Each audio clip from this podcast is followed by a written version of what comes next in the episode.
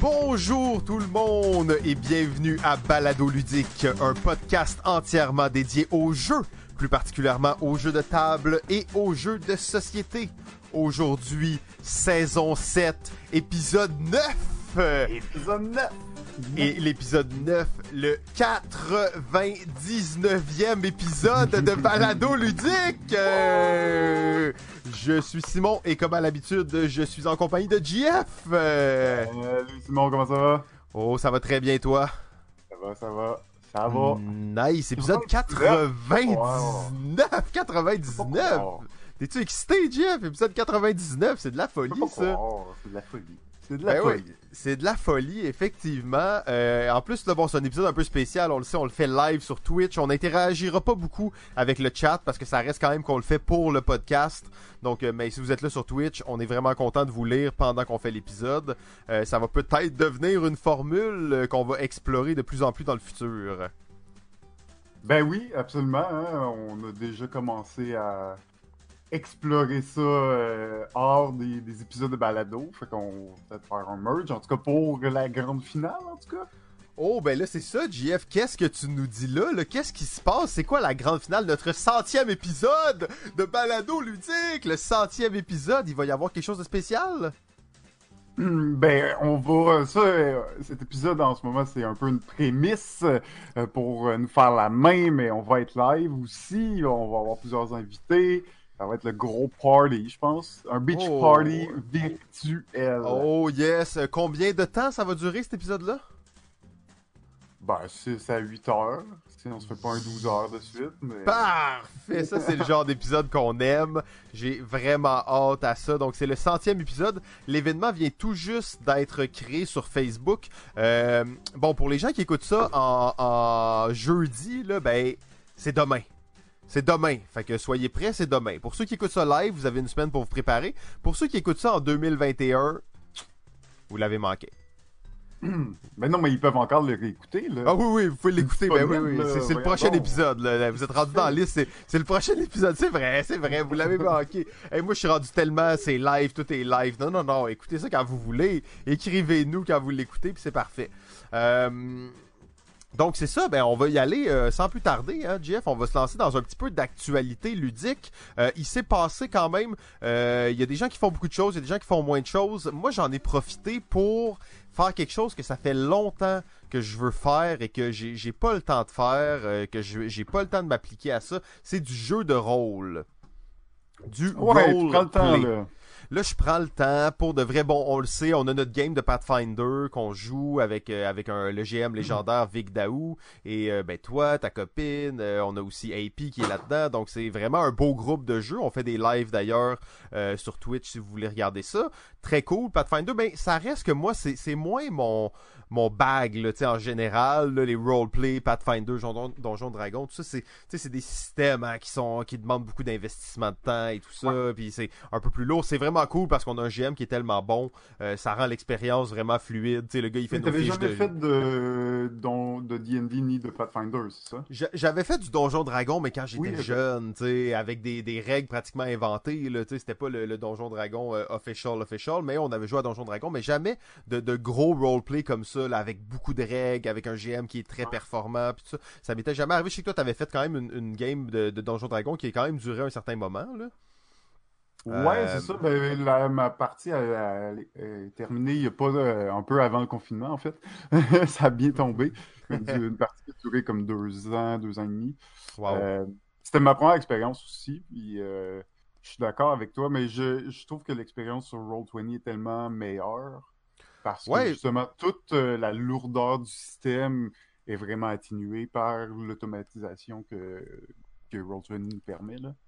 Ouais, ben c'est ça exact, c'est vraiment le fun. Puis tu sais moi j'avais des ça fait longtemps qu'on voulait commencer une campagne avec un groupe d'amis, puis à chaque fois c'était l'argument de tu sais c'est dur de se rencontrer, c'est dur de, de trouver des moments où on peut tout le faire ensemble et il y avait Ouais. des gens là-dedans qui étaient systématiquement fermés à l'idée de euh, de faire ça en virtuel. En ligne.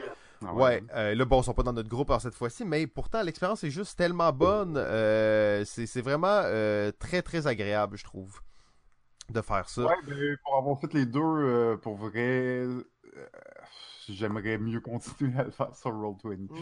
Euh, c'est juste que déjà, c'est un jeu, tu sais, bon, moi, moi c'était Donjon Dragon, mais Pathfinder, c'est de ce que je vois jusqu'à maintenant, c'est assez similaire.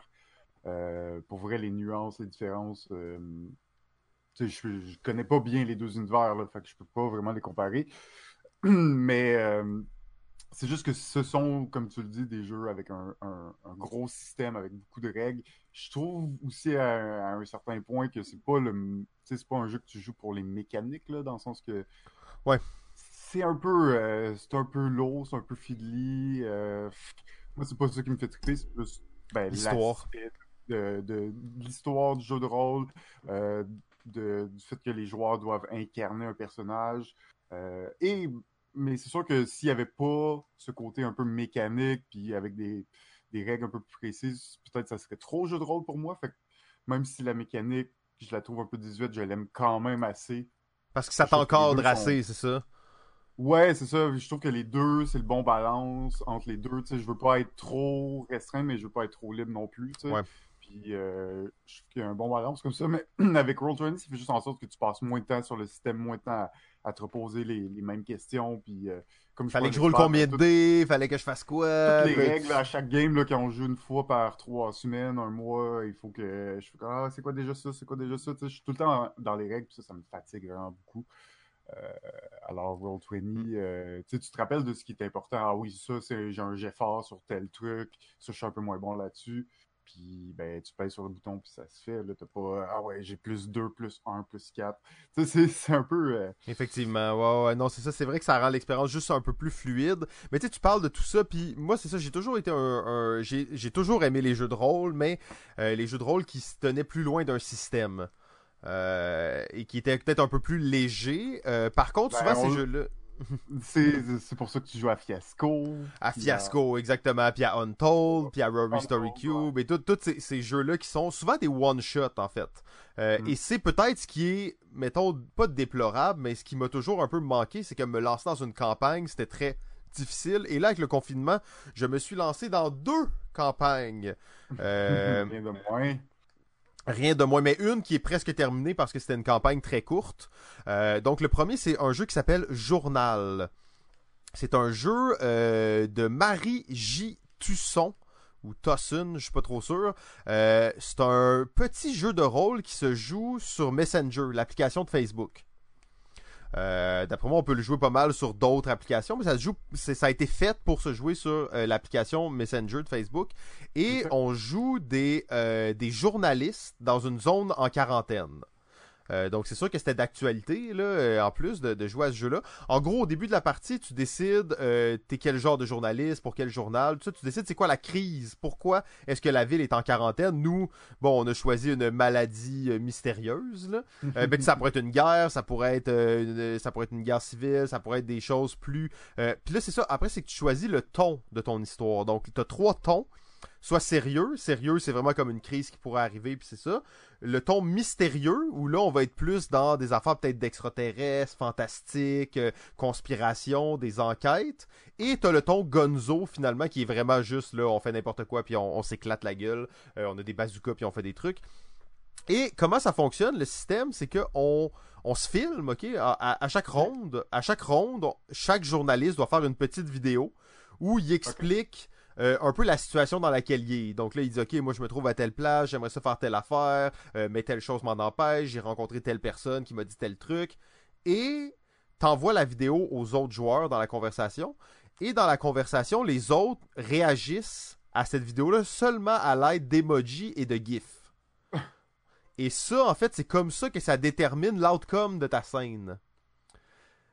Fait que là, dans le fond, t'interprètes un peu qu'est-ce qu'ils mettent comme GIF. Puis comme... Fait que c'est comme. Il n'y a pas de GM, mais en fonction de qu'est-ce qu'ils ont mis. par les autres joueurs par rapport à comment ils commentent. Comment ils commentent tes trucs. Fait que mettons, toi, tu dis, moi, j'essaie de me sauver. Mais là, tu sais, s'ils te mettent un, GIF court forest ou ils te mettent un GIF genre quelqu'un qui se casse une jambe ou quelque chose. Mais là, tu sais un peu, est-ce que tu réussis à te sauver, tu réussis pas à te sauver? Fait que dans ta prochaine scène, ben là, ça va avoir une influence, qu'est-ce qu'ils auront comme mis comme GIF, tu sais.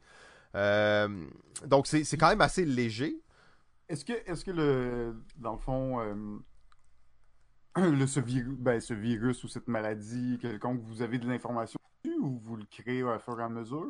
En fait, au début de la partie, on met vraiment une phrase sur la crise qui nous entoure, mais le reste, on le découvre au fur et à mesure. Comme là, nous, c'est vraiment cool parce que dans notre game, on a deux journalistes, on est trois, on a deux journalistes euh, qui sont vraiment comme des, des gars de terrain. Eux, ils sauvent, ils essayent d'aller comme sortir de la zone de quarantaine, ils se font pourchasser par du monde, sont pris vraiment dans, le chaos, ils se cachent dans des places. Et on a une autre journaliste, la troisième joueuse dans l'équipe. Elle, elle est...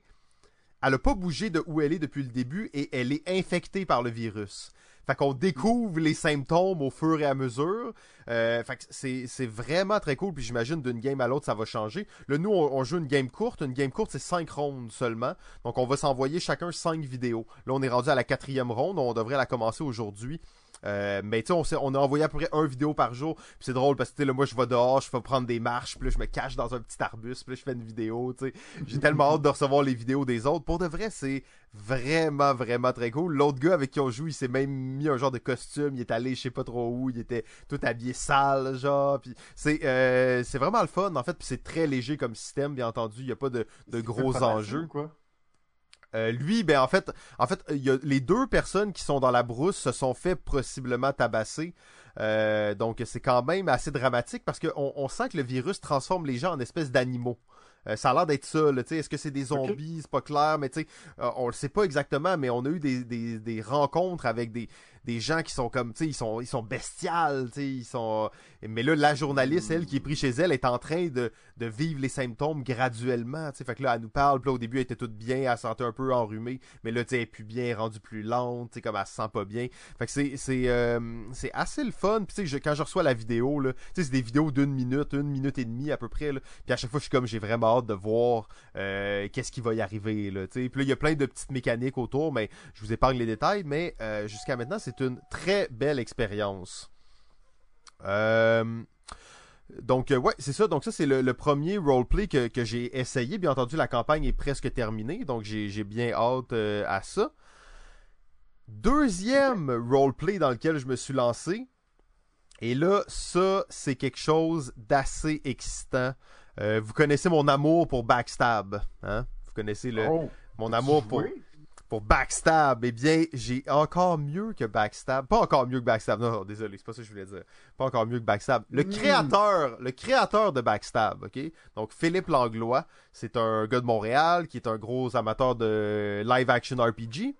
Eh bien, cet homme est en train de créer un nouveau jeu de rôle et il m'a invité à être bêta-testeur pour son jeu. Oh là là.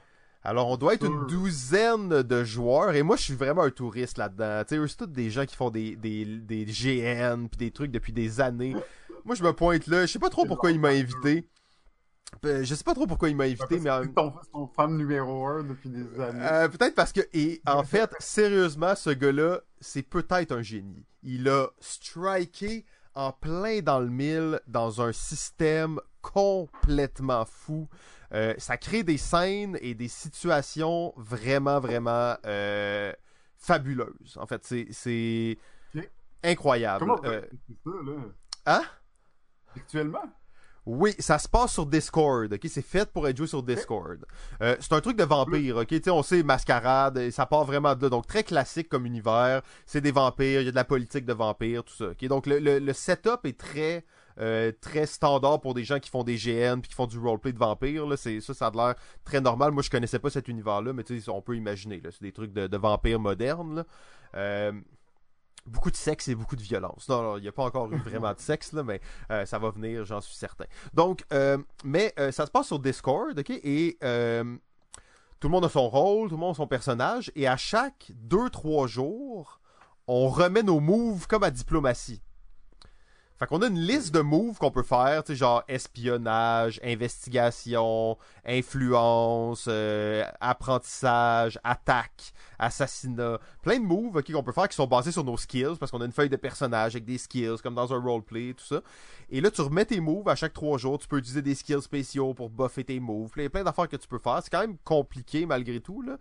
Et euh, les moves sont résolus par le GM, puis là, il dit c'est qu'est-ce qui est arrivé par rapport à tes moves. Mais ça, c'est la base du jeu, mais tout le reste, c'est ça qui rend l'expérience vraiment excitante parce que c'est à peu près aux trois jours, là, les moves qu'on fait. Et là, c'est dans Discord. Donc, tu as toutes les rooms dans Discord. Une room principale, c'est euh, la room, euh, les catacombes, c'est un bar. ok? Donc, c'est un bar dans le jeu dans lequel tu peux aller. Fait que là, tu y vas, puis tu arrives dans le bar, puis là, tu parles. Tu dis, j'entre dans le bar, puis là, tu, je commande au barman telle affaire, puis je regarde s'il y a du monde que je connais. Puis là, ça se peut qu'il y ait personne qui joue en ce moment. Fait que s'il y a personne qui joue, ben, t'es là, ton personnage est comme dans le vide, ok? Fait qu'on, il appelle ça un jeu de rôle asynchrone. Fait que ça veut dire que tu joues pas nécessairement live, mais euh, la notion du temps est vraiment tordue parce que ça se peut que quelqu'un arrive deux heures plus tard dans le bar, dit j'arrive dans le bar, rencontre ton personnage, vous avez une discussion là. Mais moi je réponds une heure plus tard, lui il répond une heure plus tard, donc on se répond comme ça. Mais ça se peut aussi qu'on soit là les deux en même temps et qu'on ait une discussion live, ok? Ensuite, ça, c'est une façon d'échanger dans le jeu. L'autre façon, ça va se passer dans des conversations privées. Le GM est dans toutes les conversations privées. Et ça crée des scènes. Fait que là, t'as des scènes. Fait que ça peut être des scènes, encore une fois, asynchrones, mais ça peut être des scènes qui sont live parce que euh, il y a un moment spécial dans le jeu. Donc là, pendant une journée, il va y avoir une scène où là, tout le monde va se retrouver dedans. Euh, un exemple, on avait, moi, je joue un genre d'artiste, ok, un artiste euh, un peu torturé, genre, puis tu sais, je suis un vampire, mais bon, un artiste, je fais des toiles. Il y a une autre fille qui joue un artiste, puis on a organisé un vernissage ensemble. Et c'était vraiment cool. On avait plein d'affaires à faire. Fallait choisir la, la, musique, fallait choisir nos toiles, fallait inviter du monde, fallait faire plein de trucs. Et pendant une journée complète, donc 24 heures, il y avait une salle dans le Discord qui était notre événement, le vernissage. Fait que les gens venaient là, il se passait des affaires, il y a eu des drames. Et la beauté réside dans le fait que tu peux jouer sur plusieurs tableaux en même temps. Donc, comme dans Diplomatie, quand tu t'en vas te cacher avec quelqu'un puis tu reviens après, je vous raconte un exemple d'une scène qui est arrivée. Après ça, je, je, clôt sur les, jeux de rôle, mais c'est juste que là, je suis vraiment dedans, ça m'excite. C'était le vernissage, ok? Mon personnage va pas bien, ok, dans sa vie. Il, est pas dans une bonne passe. Il a des hallucinations. Il est vraiment sur la drogue. Il va pas très bien. Et là, c'est pendant son vernissage. Il est assis, dans une banquette VIP avec des poules. Puis genre, il, il s'occupe pas des invités. Il envoie chier le monde. Puis il voit un dude qui aime, qui aime pas, ok? Puis le gars, c'est comme, c'est un peu un, gars gentil, mais lui, mon perso, il l'haït. Fait que là, il le voit, puis là, il, arrive dans. Il se lève de sa banquette, il commence à l'envoyer chier. Genre, puis il dit, toi, tu connais rien alors, votant. Puis, puis là, ça, ça crée comme une espèce de, tension. Puis là, il y a comme 4-5 personnes qui sont là autour, puis ils sont comme, wow, il capote le gars, puis nan, Finalement, une de mes amies me prend, m'amène à l'écart. Et là, quand je dis me prend, m'amène à l'écart, ça veut dire qu'on quitte la room du vernissage pour aller dans un chat privé. Ouais. Que le GM est là, bien entendu, pour aller dans un chat privé ça crée une scène où là on est dehors du vernissage puis là elle me dit là Esti qu'est-ce qui se passe? C'est quoi ton problème? Ce gars-là c'est mon ami. Euh, qu'est-ce que ben, pourquoi t'es pas bien? Nanana. puis là on commence à parler. Et sur Discord il y a comme une mécanique que je suis pas sûr que le gars il avait imaginé quand euh, quand il a créé le jeu mais t'as comme des petites notifications des messages qui apparaissent dans les salles que t'es. Fait que là ça veut dire que pendant que t'es en train d'avoir ta discussion privée tu vois ce qui se passe dans les autres salles, donc dans la salle publique du vernissage. Fait, que là, fait que là, moi, j'étais en train de voir qu'il y avait une conversation dans l'autre salle entre le gars que jaillit et un autre dude. Il était comme relax, il se présentait, tout ça. Et moi, pendant que j'étais en train de, de, de parler avec l'autre fille, je vois le meilleur moment possible pour revenir dans l'autre scène, dire à la fille avec qui je suis en train de parler à l'extérieur, je dis, check là, je me sens pas bien, il faut vraiment, faut vraiment faut que j'aille péter la gueule à ce gars-là. Fait que là, genre, je quitte la scène privée, je m'en vais dans la scène euh, publique, dans le vernissage, j'arrive en plein milieu de la conversation, puis là, je crie « Deshaun! Deshaun, t'es où, Nasty? T'es où? » Puis là, je crie ça, ça c'est tout en chat, bien entendu. Puis là, finalement, ça crée une scène où toutes les, les, affaires se rassemblent entre eux. Mais pendant que moi je fais ça, il y a d'autres gens qui sont en train de faire des affaires en privé. Euh, juste pour vous dire, hier soir, on était 10 personnes connectées en même temps. Emmené, on était, on était toutes dans le bar, les catacombes. Tout le monde se parlait, tout le monde avait. Puis là, à un moment donné, il y en a deux qui s'en vont quelque part. Il y en a deux qui s'en vont à une autre place. Nous, à trois, on est partis ensemble en char à une autre place. Ben ça a un feeling un peu GTA, genre, puis c'est, c'est euh, vraiment, vraiment très cool. D'ailleurs, il reste quelques places pour la bêta. S'il y a des gens qui sont intéressés, écrivez-nous à Balado Ludique. Euh, ça demande, euh, c'est, c'est vraiment unique comme expérience. Je dois dire que c'est, je suis vraiment impressionné à date, puis je trouve ça très, très cool. Ouais, puis surtout que ça marche bien en virtuel, en fait, même que c'est adapté pour ça. C'est comme. Euh, en fait, lui, lui, il l'a fait pour ça. quand, quand il, il, a eu l'idée après le confinement, puis tu sais, c'est un gars de jeu de rôle. Hein, c'est parfait pour le confinement, en plus, pour faire du, du jeu de rôle. Exact. Et tu peux y aller une fois par jour, faire tes moves, parler au monde, répondre à tes questions. Comme tu peux y aller une fois de temps en temps. Des fois, tu vois qu'il y a de l'action, tu y vas. sais. Hier soir, j'étais tout seul, je faisais pas grand chose. Emmener, je vois qu'il y a plein de gens qui arrivent dans le bar puis qui commencent à parler. Je suis comme, ah ben j'y vais. Fait que c'est comme vraiment, euh, vraiment unique comme expérience. Je dois dire que j'ai. Tu as-tu pété la gueule finalement ou... Ouais, ben ok, c'est ça là. Ok, ouais, à cause que pas bon. fini l'histoire là. c'est vrai, c'est vrai, c'est vrai. C'est vrai, désolé. Fait que j'arrive, je prends une bouteille euh, de, de champagne dans ma main. Je traverse la foule, je le vois au loin. Je suis comme, toi mon esti, j'arrive. Et en fait, euh, ce que je vous ai pas dit, c'est que moi, mon personnage, il y a une. euh, les personnages ont des bonus, mais il y a aussi des malus. Et moi, mon personnage, il y a un, il y a un malus qui s'appelle Shell Shock. Euh, ça fait qu'il peut pas se battre quand il se retrouve en situation de combat, il, par il freeze, il, il paralyse, genre il a comme peur ou on sait pas trop pourquoi.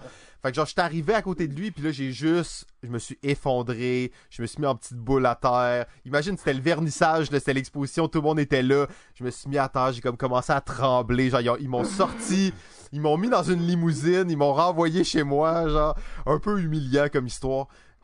Euh, ouais, c'est ça. Mais bon, c'est ça. Il y a plein d'histoires qui se passent. En plus, ce gars-là, le lendemain, il est revenu chez moi avec mon ami, puis il s'est passé plein d'affaires encore. Donc, il y a vraiment beaucoup, beaucoup d'interactions entre les joueurs. Ça, ça rappelle étrangement diplomatie. Là. Tu sais, tu le sais qu'il y a Ouais, des ouais, gens ouais. qui sont en train de gagner de l'influence, qui sont en train d'avoir du pouvoir, qui, qui, qui reçoivent des titres. euh. Ouais, ouais, c'est ça, exact. Je me suis invité chez un des vampires les plus puissants pour qu'il m'intimide, en fait. Là. Donc, c'était quand même euh, assez intense. Là.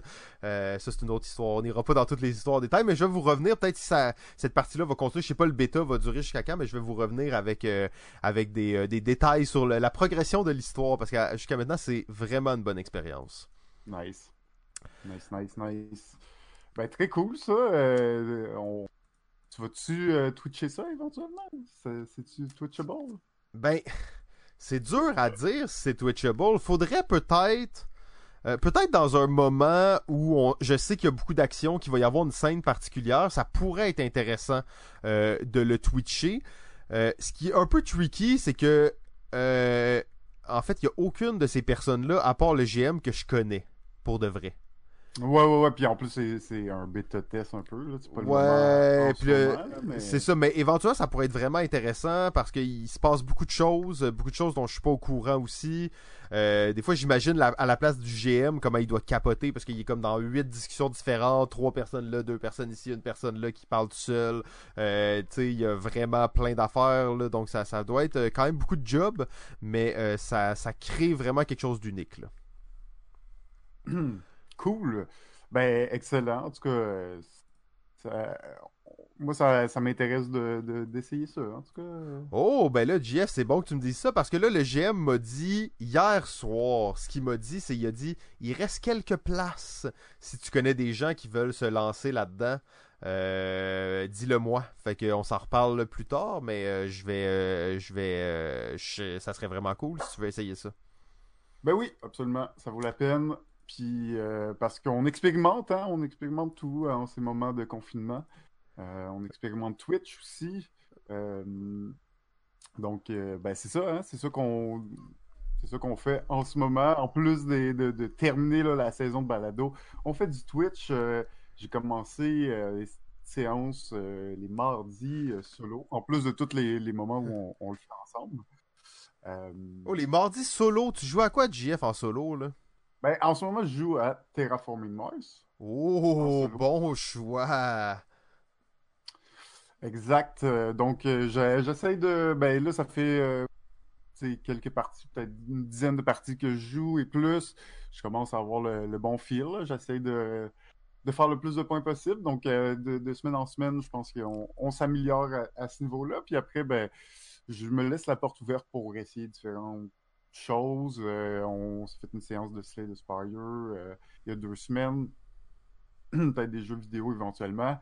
Euh, si j'aurais streamé du Overwatch là, si, j'avais un ordi, je pouvais le faire, mais on, va, rester dans les jeux indie, je pense.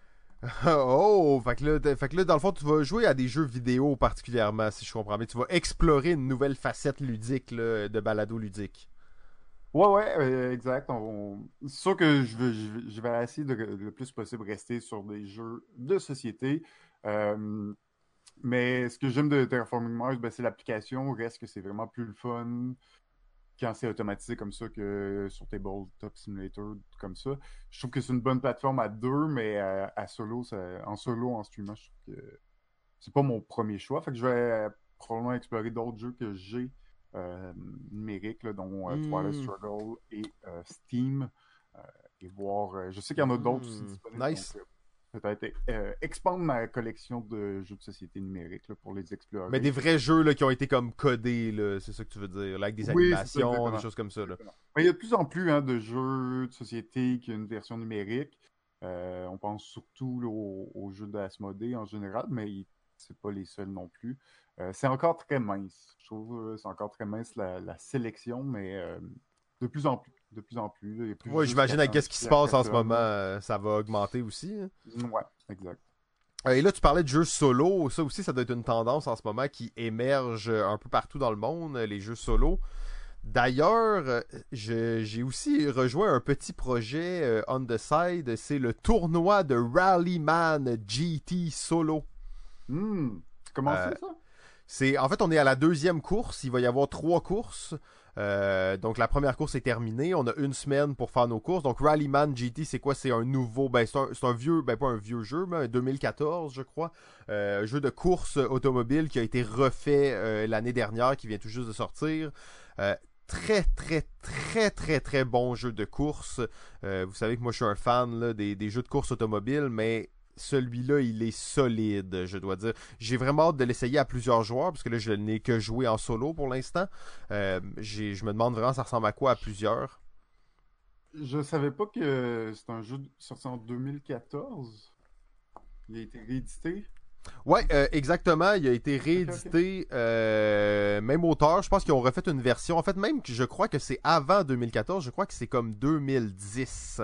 2009 pour vous confirmer ça exactement. C'est le 2009. Ça s'appelait tout simplement Rallyman. Après, ils ont sorti Rallyman Dirt. Et finalement, là, on a la version qui a été sortie sur Kickstarter, qui est euh, justement Rallyman GT, euh, qui reprend toutes les, sûrement les meilleures choses de ces, euh, des précédentes versions. C'est un jeu de course avec un gros, gros aspect de push your luck.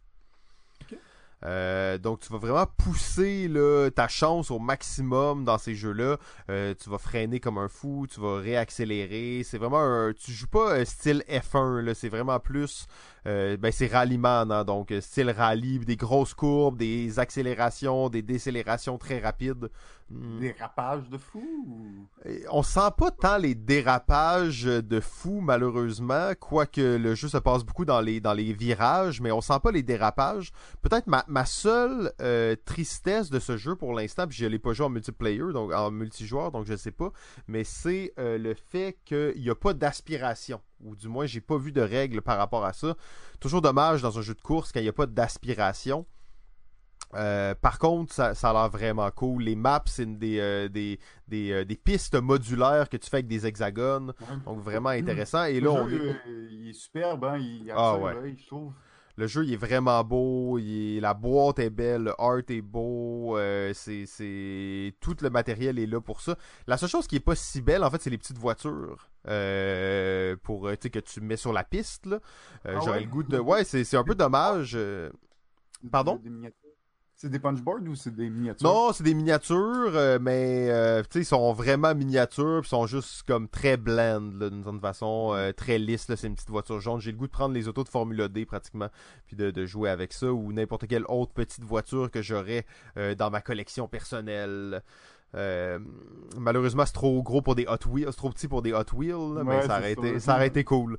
Euh, mais euh, c'est ça, donc là c'est le tournoi solo qui se fait en ce moment de on-board, c'est vraiment le fun, c'est juste pour le plaisir, hein, bien entendu. Chaque semaine, ils sortent une piste, faut la faire, et tu as un mode solo qui te permet de calculer ton temps que tu le fais assez facilement. En fait, il y a même une app, là tu dis un peu, il y a comme des critères à dire à chaque tour, t'es es, en quelle vitesse, et ça te permet en fait de calculer la vitesse à laquelle tu fait la piste. Donc vraiment très très bien fait.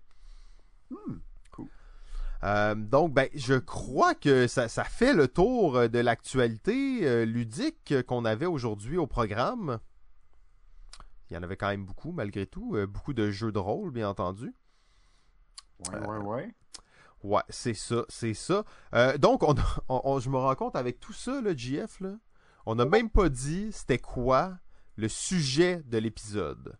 Ben non. Euh, Puis en plus, là, je te l'ai pas dit à toi, là, mais moi je voulais que cet épisode-là, il soit ultra, ultra clean pour qu'on on puisse, parce que là, c'est jeu de famille, c'est ça, jeu familial, c'est ça notre, notre, notre épisode aujourd'hui. Euh, je voulais qu'il soit vraiment clean pour qu'on puisse.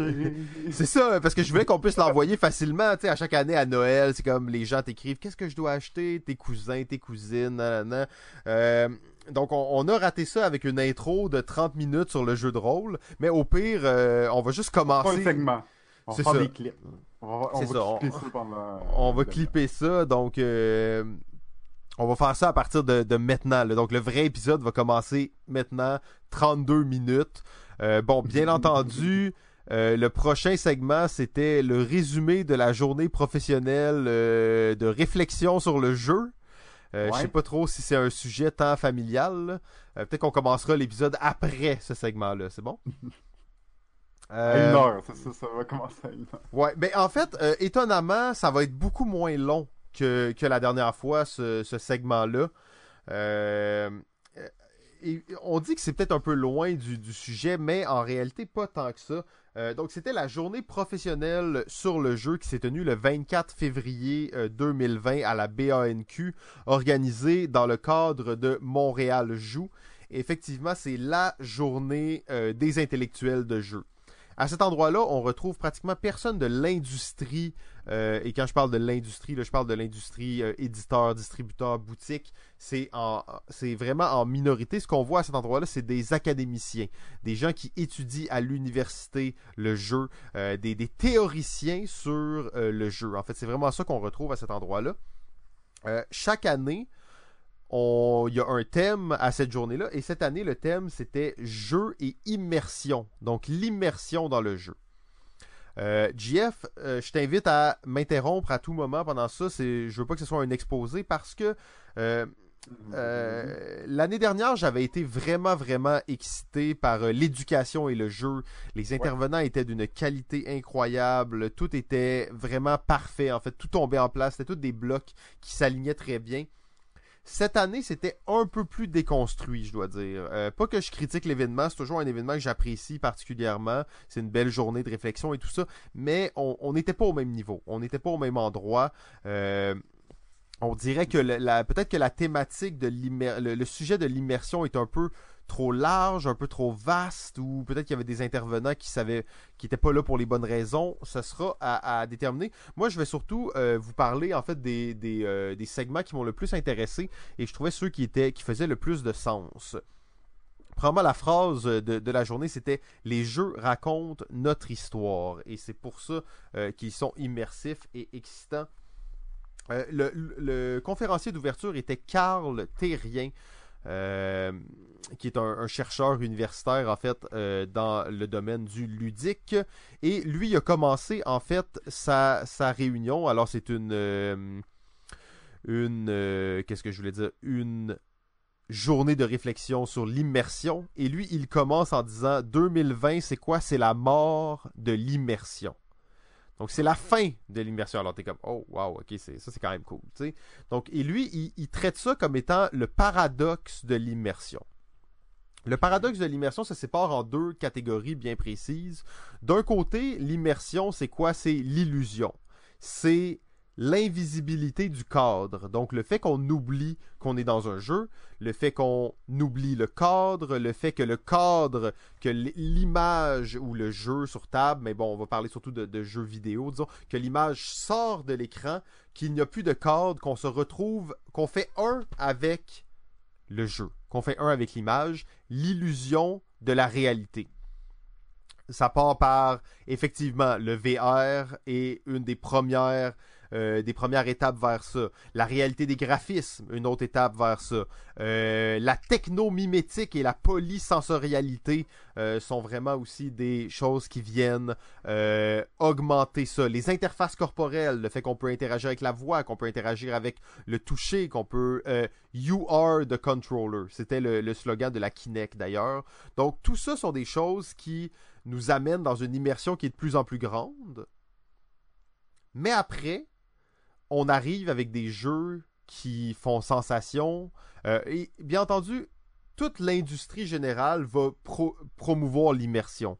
Mais quand on est avec des chercheurs et dans, le domaine de, de l'intellectualisation et de la recherche, on ne va pas nécessairement aller vers euh, les, masses, les, les, médias de masse, mais bien vers les trucs indépendants, les trucs de niche, les trucs qui sont comme plus avant-gardistes. Et Death of Immersion, la, mort de l'immersion, c'est pas nécessairement la mort de l'immersion dans les gros AAA euh, et dans tous ces jeux-là, mais bien dans ce qui s'en vient dans le futur.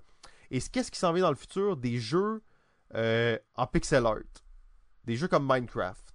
Des jeux indépendants qui ont pas du tout des beaux graphiques et qui ont même des graphiques utilisent moins de bits dans leur pixel, euh, dans leur pixel art que le Nintendo normal en utilisait. Donc c'est comme si on veut aller à l'encontre de cette immersion, on veut rappeler aux gens qui sont dans un jeu. Briser le quatrième mur va aussi rentrer là-dedans. Euh, et même, on pense à des jeux comme Surgeon Simulator. Je sais pas si vous avez déjà joué à Surgeon Simulator. C'est un jeu où tu es un, chirurgien, ok? Un chirurgien, mais euh, les, contrôles sont absolument atroces. Et c'est voulu. Donc, c'est presque impossible de contrôler les choses. Tu bouges avec ta souris, euh, tu transperces le gars avec ton bistouri, tu veux ramasser tes instruments sur la table à côté, tu fais voler tous tes instruments, ça revole partout, ça tombe dans le corps. C'est presque impossible. Les contrôles sont volontairement excessivement difficiles à, euh, à maîtriser. Et dans le but pratiquement que ce soit humoristique. Mais des jeux comme ça, il y en a de plus en plus. Des jeux où les contrôles sont vraiment difficiles, juste pour, euh, pour en fait euh, rendre ça plus chaotique. Donc là, on est vraiment dans l'anti-immersion. On est dans le fait qu'on se fait rappeler constamment qu'on est dans un jeu. Le premier paradoxe de l'immersion était, bien entendu, comme je vous ai dit, l'illusion, l'invisibilité du cadre. Ensuite, de l'autre côté, de, de l'autre paradoxe de l'immersion, on a les jeux, euh, on parle de l'expérience optimale. L'expérience optimale, c'est quoi? C'est qu'on élimine les frustrations des joueurs. On a des tutoriels. On a ce qu'on va appeler le rubber band. Donc le rubber band, c'est quoi? C'est euh, dans Mario Kart, quand t'es dernier, tu rattrapes le premier. Donc, pour donner tout le temps la chance à quelqu'un de gagner, t'as des vies faciles, t'as des tutoriels, t'as de l'assistance. Quand t'es pris dans une quête, ça fait deux, trois fois que tu l'essayes, il y a un NPC qui va venir qui va dire Ah, t'as essayé telle chose, voici un autre chemin, voici une autre façon de le faire. Euh, donc, de, où tout est. On va parler en fait du flow. Donc, le flow, c'est quoi? C'est quand tu te retrouves dans un jeu et ou dans n'importe quelle activité, en fait, la programmation, d'ailleurs, est une activité très propice au flow, c'est que tu oublies le temps. C'est que la difficulté match parfaitement tes skills et fait que tu, ne, te questionnes plus sur tes activités et tu vas suivre cette ligne-là. Et c'est comme ça qu'après, tu te retournes et tu te dis Oh shit, ça fait 5 heures que je suis en train de jouer à ça, je m'en étais pas rendu compte. Le flow, c'est ça. Ce que la plupart des jeux veulent faire. Après, on se retrouve avec les deux extrêmes de ça, les, grosses tendances, c'est les jeux comme Dark Souls. Donc les jeux qui sont tellement difficiles. Des jeux presque impossibles à gagner. Des jeux dans lesquels tu vas avoir du permadeath, donc une mort permanente, des roguelikes où tu vas devoir recommencer à zéro tout. Et ça, on s'entend que c'est pas favoriser l'expérience optimale parce que là, c'est frustrant, tu crées de l'anxiété chez le joueur. Et d'un autre côté, on va avoir le contraire, l'émergence des jeux des idle games, des walking simulator, des truck simulator. Donc des jeux où tu fais juste marcher, tu fais juste te promener, il n'y a aucun but, tu explores des lieux, tu marches, tu conduis un camion pendant trois heures. Tu fais rien à part peser sur un bouton. Les idle games, c'est des jeux qui jouent tout seuls, donc tu vas regarder le jeu jouer. Donc ça, c'est des tendances qui sont très fortes et qu'on on n'est pas du tout dans cette cette expérience optimale. Donc, ça, c'était euh, vraiment comme ça que la conférence a commencé en nous présentant ces deux paradoxes. Ces deux paradoxes de, euh, de l'immersion, où dans le fond, on n'est plus nécessairement... Le meilleur jeu ne sera pas nécessairement le jeu le plus immersif. Alors que c'est un combat que les créateurs de jeux ont poursuivi jusqu'à aujourd'hui. Eh bien, on, on arrive à un moment où c'est peut-être plus ça le but. Ouais.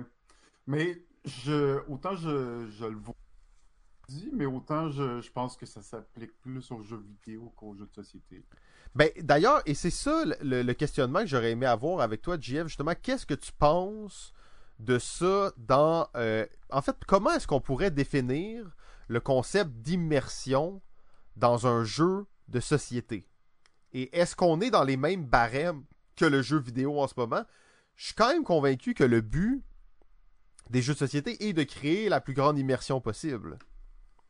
Ouais, ben c'est que j'ai l'impression que hum, le jeu vidéo euh, s'est tellement approché de l'immersion que maintenant il y a parce que dans le fond il va toujours en avoir hein, des qui des triple A, comme tu disais qui vont euh, toujours rechercher l'immersion totale mais euh, comme on est beaucoup là-dedans il y a un effet de ah ben on veut plus on veut plus ça tu sais comme c'est une majorité de jeux ben là après ça les indies se sont dit ben nous on fait pas ça on va faire autre chose fait qu'on dirait que c'est comme une mouvance qui est venue du fait qu'il y avait une, concentration d'un certain type de jeu. Dans le jeu de société, en fait, on est encore à l'étape d'essayer d'amener plus d'immersion. tu sais. Euh, Ouais, et comme on sait, on, on a souvent fait la, la comparaison, tu sais, un jeu de société, c'est comme si t'ouvrais un squelette, là, t'ouvrais un humain, dans le sens que tu vois toutes les mécaniques. Il y a, rien qui est caché. Alors que dans un jeu vidéo, il y a tellement de calculs, de random, d'affaires cachées que tu vois pas, qui fait que ça arrive à toi naturellement. ouais. L'idée, c'est que les jeux de, de table, euh, tout est ouvert. Tout est donc l'immersion. C'est sûr que tu vas savoir que tu vas toujours te faire rappeler que tu es dans un jeu parce que tu as toujours des mécaniques que tu dois gérer par toi-même. Ben, c'est ça, exact. Puis c'est pour ça que je dis qu'on est encore un peu à la recherche de ça dans le jeu de société. Euh, parce que je pense qu'on ben, je pense qu'on on l'a mentionné souvent qu'on on, on se dirige vers une plus grande immersion de- du jeu de société. Et c'est un, des- un des points de départ à ça, c'est ben, les jeux Legacy et les jeux euh, Narratif. narratifs, les jeux Escape the Room, les, les One-Time Use, euh, tout ça. Donc, tout ça contribue au fait que, ben, justement, non, là, on atteint un, niveau d'immersion qu'on n'avait pas atteint encore dans le jeu de société, puis on l'a pas encore, je pense, euh, disons, euh, exploité euh, à outrance. Donc, on est encore dans le moment où on, on- a plein de possibilités à avoir, puis je pense que, ben, c'est pour ça que le, côté les jeux hybrides pour moi c'est un futur très probable parce qu'il amène ce côté où tu seras pas pas besoin de connaître le jeu au complet, où le squelette sera pas ouvert parce que le, le fait dans un jeu vidéo d'avoir des informations cachées d'apprendre un peu euh, de faire un, un mouvement puis là ça te donne ça puis là, ah oui ok ça ça me, ça me donne ça. Tu sais d'apprendre le jeu en même temps puis pas de devoir le connaître complet ça amène un, effet d'immersion aussi. Ouais, puis ça me fait penser qu'est-ce qu'on remarque dans le monde du jeu euh, de société, peu importe que ce soit dans les gros jeux de gamer ou dans les tout petits jeux de party, c'est quand même une simplification euh, des mécaniques. Sans dire que ce soit une, une simplification pure, là, il y a quand même des jeux comme Gloomhaven qui sont extrêmement complexes, qui ont mille règles et tout ça, mais ça reste que c'est quand même des jeux qui visent pour l'élégance, qui veulent que les mécaniques soient fluides, que t'aies pas, que ça soit tellement logique et naturel que t'aies pas à t'en soucier trop. Euh, donc, on est encore dans, comme tu dis, dans cette recherche d'immersion. de là à, justement à mettre moins de lourdeur et à laisser plus de place à, à l'immersion. Exact. Pour moi, ça, reste quand même un des attraits du jeu de société, de d'ouvrir le, le squelette, comme on disait. Euh, J'ai un attrait pour les jeux hybrides, mais je dois dire que pour moi, le, le fait qu'on voit les mécaniques dans un jeu et qu'on doit les prendre en charge, euh, c'est probablement ce qui m'a attiré à la base dans les jeux sans que je m'en rende compte, mais que je le réalise maintenant dix ans plus tard. Euh, et ouais, effectivement, on a aussi, euh, bien entendu, les, jeux de rôle qui amènent tout ce côté-là de simplification de mécanique au profit d'une immersion. Euh, ça, c'est vraiment... un- ça, c'est- mais tu sais, les jeux de rôle, là, c'est tellement... On a vraiment... Tu sais, c'est dur de dire que les jeux de rôle, c'est des jeux de société, hein, parce que c'est tellement différent juste dans, la philosophie derrière. Euh, mais effectivement, ça, c'est une façon de créer une très grande immersion. D'ailleurs, il y avait un segment sur les jeux de rôle sur lequel on pourra revenir un peu, plus tard. Euh, je sais pas si Jeff, tu un, mot sur euh, le paradoxe de l'immersion pour conclure avant qu'on passe à la prochaine. Non, mais c'est ça, c'est. Je pense c'est une bonne observation pour le jeu vidéo. Pour le jeu de société, je, je pense pas que ça s'applique vraiment. En tout cas, c'est pas mon opinion en ce moment. Là. Puis euh, tous les exemples, c'est des jeux vidéo aussi. Là, donc, euh. Mais je dois te dire, c'est peut-être pour ça aussi que j'ai trouvé cette journée de réflexion sur le jeu peut-être un petit peu moins intéressante. Et je ne sais pas si ça c'était juste mon point de vue, parce que c'était. Quand on parle d'immersion, on dirait que les gens sont rapidement allés dans le jeu vidéo. Euh, c'est ça. Il y avait quelques petites choses qui s'éloignaient de ça, mais il y avait beaucoup de jeux vidéo. Donc ça m'a, c'est peut-être ça qui m'a laissé un peu sur ma faim. Euh, la, prochaine euh, conférence, c'était Jonathan Bonneau, qui est un, aussi un chercheur en jeu, qui avait fait beaucoup d'études biométriques sur les joueurs de grandeur nature. Donc euh, ça c'était cool. Euh, il met des, euh, des bracelets biométriques, donc il calcule ta respiration, ton pouls, tout ça, à des joueurs de, grandeur nature médiévale et pour calculer les moments d'intensité, les, rythmes cardiaques et tout ça. Puis ça n'a pas vraiment rapport, mais avec l'immersion en tant que telle, mais c'est quand même une, bonne anecdote. En fait, c'était normal que pendant les combats, le pouls, la respiration, tout ça augmentait beaucoup durant les combats. OK? C'est normal, tu es en train de te battre, euh, tu cours, tu as de l'activité, tu as du stress, tu as peur de perdre. Donc là, ton, ton activité euh, ben, cérébrale, euh, physique, tout ça augmente beaucoup. Il y avait par contre un cas d'un joueur qui, lui, quand il arrivait dans le village, là, ses battements cardiaques, là, il piquait. C'était haut, là, genre, il y avait beaucoup de, de, stress quand il arrivait dans le village. là, le gars, il, il regardait ça sur un ordi, puis il commençait à se questionner. Il disait qu'est-ce qui se passe sur ce joueur-là? Parce que c'est quand même intéressant, puis c'est ça le but de son étude, hein, donc d'essayer d'étudier comment ça se passe.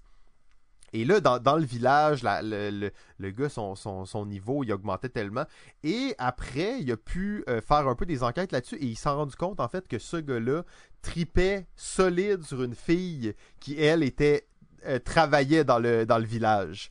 Euh, donc, effectivement, Love is in the air. Donc, le gars, quand il arrivait dans le village, était comme, je vais peut-être la voir. Il allait la voir, puis là, il était comme, il était nerveux, il essayait de se contenir. Mais c'est ça qui est cool, tu sais, de voir, ok, ça, ça, c'est un grandeur nature. Ça, c'est la, la, vraie vie. Il n'y a pas juste les combats qui nous font augmenter notre biométrie. Il y a plusieurs affaires. Les hormones aussi. Les hormones, exactement, ça joue fort. Euh, donc, lui, son, son, exposé, en fait, était sur le sujet de l'engagement. Que ce qui crée l'immersion, c'est l'engagement. Euh, et je vais passer rapidement quand même à travers sa présentation, mais en gros, lui, il dit que de plus en plus, les compagnies de jeux, et euh, c'est encore bien vrai pour les compagnies de jeux vidéo, mais on va voir que c'est assez applicable pour les compagnies de, de jeux de table aussi. C'est comment est-ce qu'à chaque étape qu'on est exposé à un jeu, on on veut créer de l'engagement avec le consommateur. Donc la première étape, c'est quoi? C'est la commercialisation. C'est on part du fait qu'on va euh, exposer notre jeu au niveau marketing. Donc on va créer de la publicité. On va créer, euh, on va créer des teasers, on va créer du, du, matériel graphique pour que les gens, avant même qu'ils aient commencé à jouer, soient déjà dans l'immersion. Meilleur exemple de ça, c'est Site. Sight. Vous connaissez ma haine, euh, ma haine infinie pour Sight, mais ce jeu-là, je l'ai kickstarté, ok? Puis je l'ai kickstarté avant tout le monde, pas avant tout le monde, mais bon, avant que tout le monde parle de Sight, j'avais kickstarté Sight, puis je me disais ça va être fou, ça va tellement être cool. Le, teaser, les images, il m'avait vendu le jeu que j'étais déjà dans l'immersion, je m'imaginais déjà en train de jouer à Sight. Euh, bon, finalement, ça n'a pas livré la marchandise, mais tout ça pour dire que l'immersion commence bien avant qu'on commence à jouer. Ça commence, c'est ça, et ça, c'est quand même intéressant de, voir ça. Euh, ensuite, on a euh, le côté, bon, bien entendu, les mécaniques. à quel point est-ce que les jeux se... Et on en parlait un peu des mécaniques maintenant. Dans les jeux vidéo, c'est clair, les tutoriels, les tutoriaux, ça fait des années que ça existe. Mais dans les jeux de table, depuis... depuis quand même, mettons, 5 ans, on va dire, peut-être un peu moins, là. Mais là, maintenant, là, des modes d'introduction, puis des jeux, j'ouvre la boîte, puis je commence à jouer sans lire de règles, on en voit de plus en plus. Donc, à partir de, plus, tu sais, on sait pas tous les jeux qu'ils font, puis c'est loin de là, mais ça, ça, ça, va venir, ça continue d'arriver, c'est quelque chose qui se raffine de, de, à chaque fois en fait, là, à chaque année, on voit de, des nouveaux jeux qui amènent des nouvelles mécaniques de tutoriel, des nouvelles façons de jouer un jeu sans avoir à lire les règles. Donc, les, mécaniques, ça, c'est quelque chose qui, euh, qui continue de se raffiner pour créer encore plus d'immersion. Et ce qu'on va dire, c'est réduire la courbe d'apprentissage, générer des récompenses aussi instantanées pour les joueurs. Euh, tu sais, on s'entend, on dit, il y a des jeux là, où... Euh, les jeux vidéo, surtout, il y a des microtransactions là, où tu ouvres des coffres. Les, tous les jeux mobiles du monde, tu ouvres des coffres. Là, puis là, t'es ah ouais, je vais avoir des bonnes caisses. Ça, là, c'est une mécanique qui crée une addiction chez les joueurs. Mais ouvrir une boîte dans Pandémie Legacy, là, on n'est pas loin de ce sentiment-là. On crée une gratification, un désir, une mécanique qui fait que l'immersion est encore plus grande et que tu as encore le goût de, plus continuer. Donc ça, c'est toutes des, mécaniques qui apparaissent dans nos vies qu'on ne se rend pas vraiment compte, qui créent en fait encore plus euh, d'immersion. Euh, c'est ça. En fait, l'idée de il y a quelque chose derrière la porte. Il pourrait y avoir quelque chose derrière la porte. Euh, même dans les mécaniques, on va parler du legacy aussi, qui est une façon de laisser sa trace dans le jeu. Et qu'est-ce qui est plus immersif que laisser sa trace dans un jeu, de nommer une ville à son nom, de transformer un personnage parce qu'on a fait des actions avec ce personnage-là? Ça, ça crée une grosse immersion et ça nous amène directement dans l'autre niveau d'immersion qui est le côté narratif de la chose. Euh, on disait, c'était quoi? C'était il y a deux ans, 2018, c'était l'année des jeux narratifs. Euh, ou c'était 2019, je ne me rappelle plus. En tout cas, c'était l'année des jeux narratifs, des jeux de table narratifs. Et eh bien maintenant, c'est les jeux de table qui sortent sont pratiquement tous narratifs. Euh, bon, c'est sûr, il y a les petits jeux de party qui le sont moins, mais les jeux, maintenant, c'est pratiquement un prérequis. Ils se doivent de raconter une histoire engageante pour le joueur. Sinon, ce jeu-là va passer un peu inaperçu. Euh, donc les récits sont de plus en plus élaborés, euh, des legacy on va avoir de plus en plus, des jeux de campagne on va avoir de plus en plus. Et euh, là c'est intéressant parce qu'il y a un nouveau terme qui a été introduit. On parle souvent de cercle magique. tu sais, le cercle magique, on ouvre une boîte de jeu, elle est là, elle est là. Mais là, on va parler, et c'est Arsenault et Perron. Alors, encore une fois, on est vraiment dans le monde de l'intellectualisation, mais on va parler du cycle magique. Ce n'est plus le cercle magique, c'est bien le cycle magique. Donc, c'est quelque chose d'encore plus vaste qui continue de tournoyer, possiblement même entre les parties, va rester dans ta tête. Meilleur exemple de ça que j'ai vécu récemment, c'est le jeu de détective. Euh, détective, le jeu de détective moderne de Ignacy Chevicek. Euh, j'ai joué à ça avec ma femme. C'est un jeu d'enquête, ok, à la Sherlock Holmes, détective conseil. Euh, tu as cinq scénarios, une campagne de cinq scénarios qui, sont tous interreliés. Et vraiment, le soir, on finissait la game. On fermait la boîte, puis là, on allait se brosser les dents, on se préparait à se coucher. Et tout le long, on était comme, ouais, penses-tu que c'est telle personne? Puis on continuait à en parler comme une série télé qu'on regardait à la télé. On voulait pas arrêter. Le lendemain, on était comme, on avait hâte à notre partie. On y pensait toute la journée. On révisait nos notes. On soupait. On était comme, ouais, mais là, tel gars, il a, fait, il a dit telle affaire. C'est un peu bizarre. Et ça, c'est ce qu'on va appeler le cycle magique qui, euh, qui est au-delà du cercle magique, se répercute sur plusieurs parties, se répercute sur un jeu complet, même quand tu ne joues pas au jeu. Euh, ensuite, on arrive à presque la pointe de, comment on va créer l'engagement chez le joueur. Eh bien, ça va être en créant des rôles. Ça va permettre aux joueurs de se représenter dans le jeu, de se créer une identité. En fait, le rôle qu'on a dans un jeu, au-delà d'être euh, tout simplement euh, moi je suis les rouges, toi t'es les jaunes, le rôle qu'on a, c'est le lien entre nous et le jeu. C'est notre façon d'embarquer dans le jeu. Donc juste le fait d'avoir un petit pouvoir spécial, ou euh, quand je pense à des jeux comme, euh, que toi tu connais bien d'ailleurs, mais un jeu comme Marco Polo, où chaque joueur a un pouvoir, mais un pouvoir qui, qui est complètement overpower, ça vient de te donner un accès différent au jeu. Bien entendu, les jeux de rôle, ça, où tu as un personnage que tu, que tu crées avec le temps, c'est encore plus fort, mais tu sais, Pandémie Legacy, où tu as un personnage que tu crées. Mais juste le simple fait d'avoir un petit pouvoir, des fois, te, te donne un lien, c'est le lien entre la réalité et le jeu, ça te permet d'y aller. Mais le fait aussi que le, petit pouvoir, souvent, il est thématique, donc ça caractérise le personnage pas juste dans son dessin, dans son nom, mais aussi dans ce qu'il fait et euh, ça génère de l'attachement envers ce personnage-là. Euh, dans, le, dans le cinéma, quand, quand tu parles d'un film immersif, c'est souvent un film où tu t'es attaché au personnage principal, où tu as pu te mettre à sa place, puis où tu as vécu son, son histoire à sa place. C'est un peu ça le rôle du personnage euh, spécial. C'est oh, moi je suis le Waterboy, euh, tu amènes l'eau, euh, tu pas crever, là, là, tout ça. Ah, moi je suis le gars de l'exploration, je dirige les gens. déjà, ça, ça te, ça donne un, un, petit aspect narratif, en fait, sur lequel tu peux jouer, puis, puis continuer à construire un peu l'histoire par rapport à ce qui se passe dans la partie. Euh, effectivement, c'est très bien, très bien expliqué là-dessus. Finalement, la, dernière étape pour, euh, pour ce Jonathan Bonneau euh, de, de l'engagement, en fait, pour créer l'immersion, c'est tout ce qu'on va appeler les règles sociales. Donc, c'est le fait qu'habituellement, quand on joue à un jeu, on n'est pas seul. Donc, le fait qu'il y a de la compétition, de la collaboration, de la coopération. les jeux, en général, de la triche, oui, oui, oui, on reviendra peut-être là-dessus éventuellement.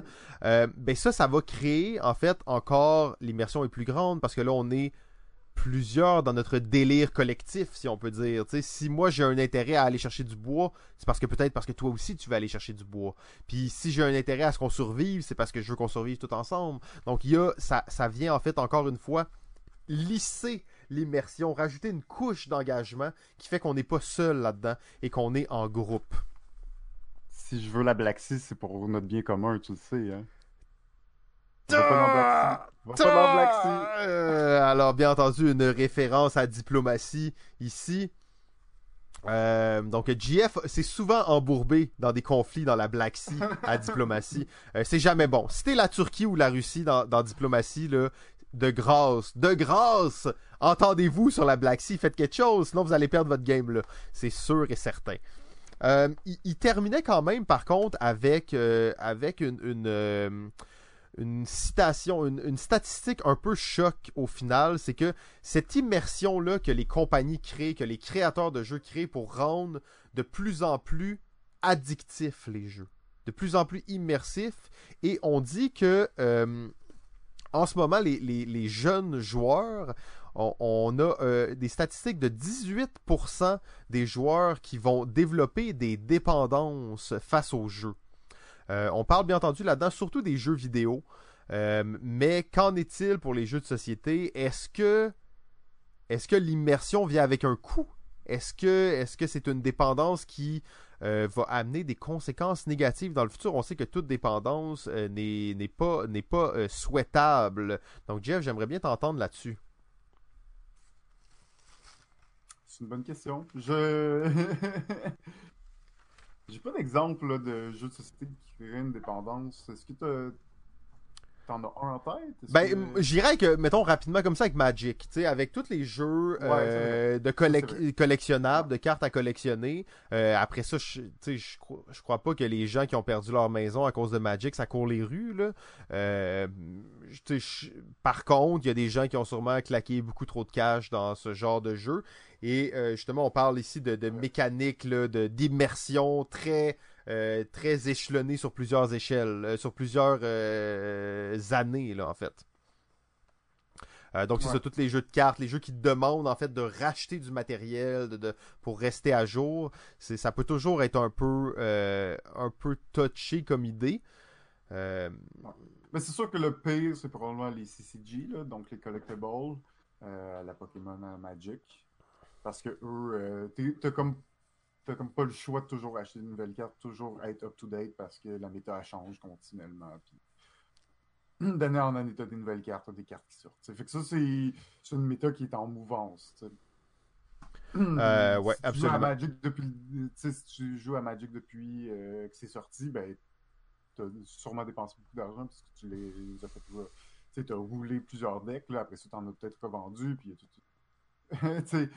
ah, il y a une économie derrière, là. Ouais, ouais, ben oui, c'est clair. une économie derrière les cartes. Certaines cartes que, que ça se peut qu'elles vaillent maintenant euh, des centaines de, dollars. Mais, euh, mais c'est ça. Fait que ça, c'est souvent, c'est souvent, c'est vrai. Ça, c'est vrai un, des types qui est le plus addictif parce que tu veux, tu as besoin du nouveau deck, tu besoin, tu veux être compétitif. Pour être compétitif, tu as besoin de certaines cartes ou tu veux, comme tu as tellement de liberté sur, sur ta personnalisation, ben, tu veux aller chercher cette carte-là, puis cette carte-là, puis cette carte-là, puis cette carte-là, ben, ça a un coût, tout ça. Et après, il y a toujours la question entre est-ce que tu es dépendant à un jeu ou tu es dépendant des jeux? Tu sais, être dépendant des jeux. Hein. Moi, je, dois dire que je suis probablement dépendant des jeux. Euh, si je joue pas pendant un petit bout, euh, je vais commencer à pas être bien en fait. Là. Je le sens là, des fois. Si ça fait 2, 3 jours, 4 jours que j'ai pas joué, ça commence à, à, avoir un take sur mon, mon moral.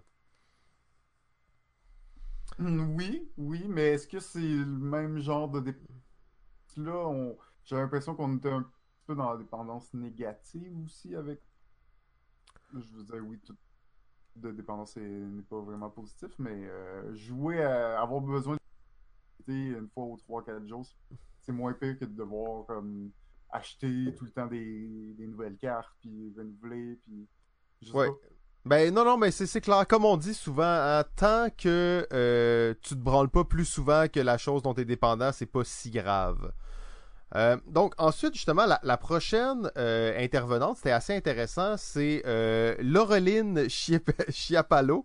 Elle, ça tombe exactement là-dedans et je vais, je vais passer rapidement sur, sur, sa, sur sa conférence parce que ça reprend un peu ce qu'on vient de dire là. Mais elle, elle était vraiment dans dépendance versus expérience.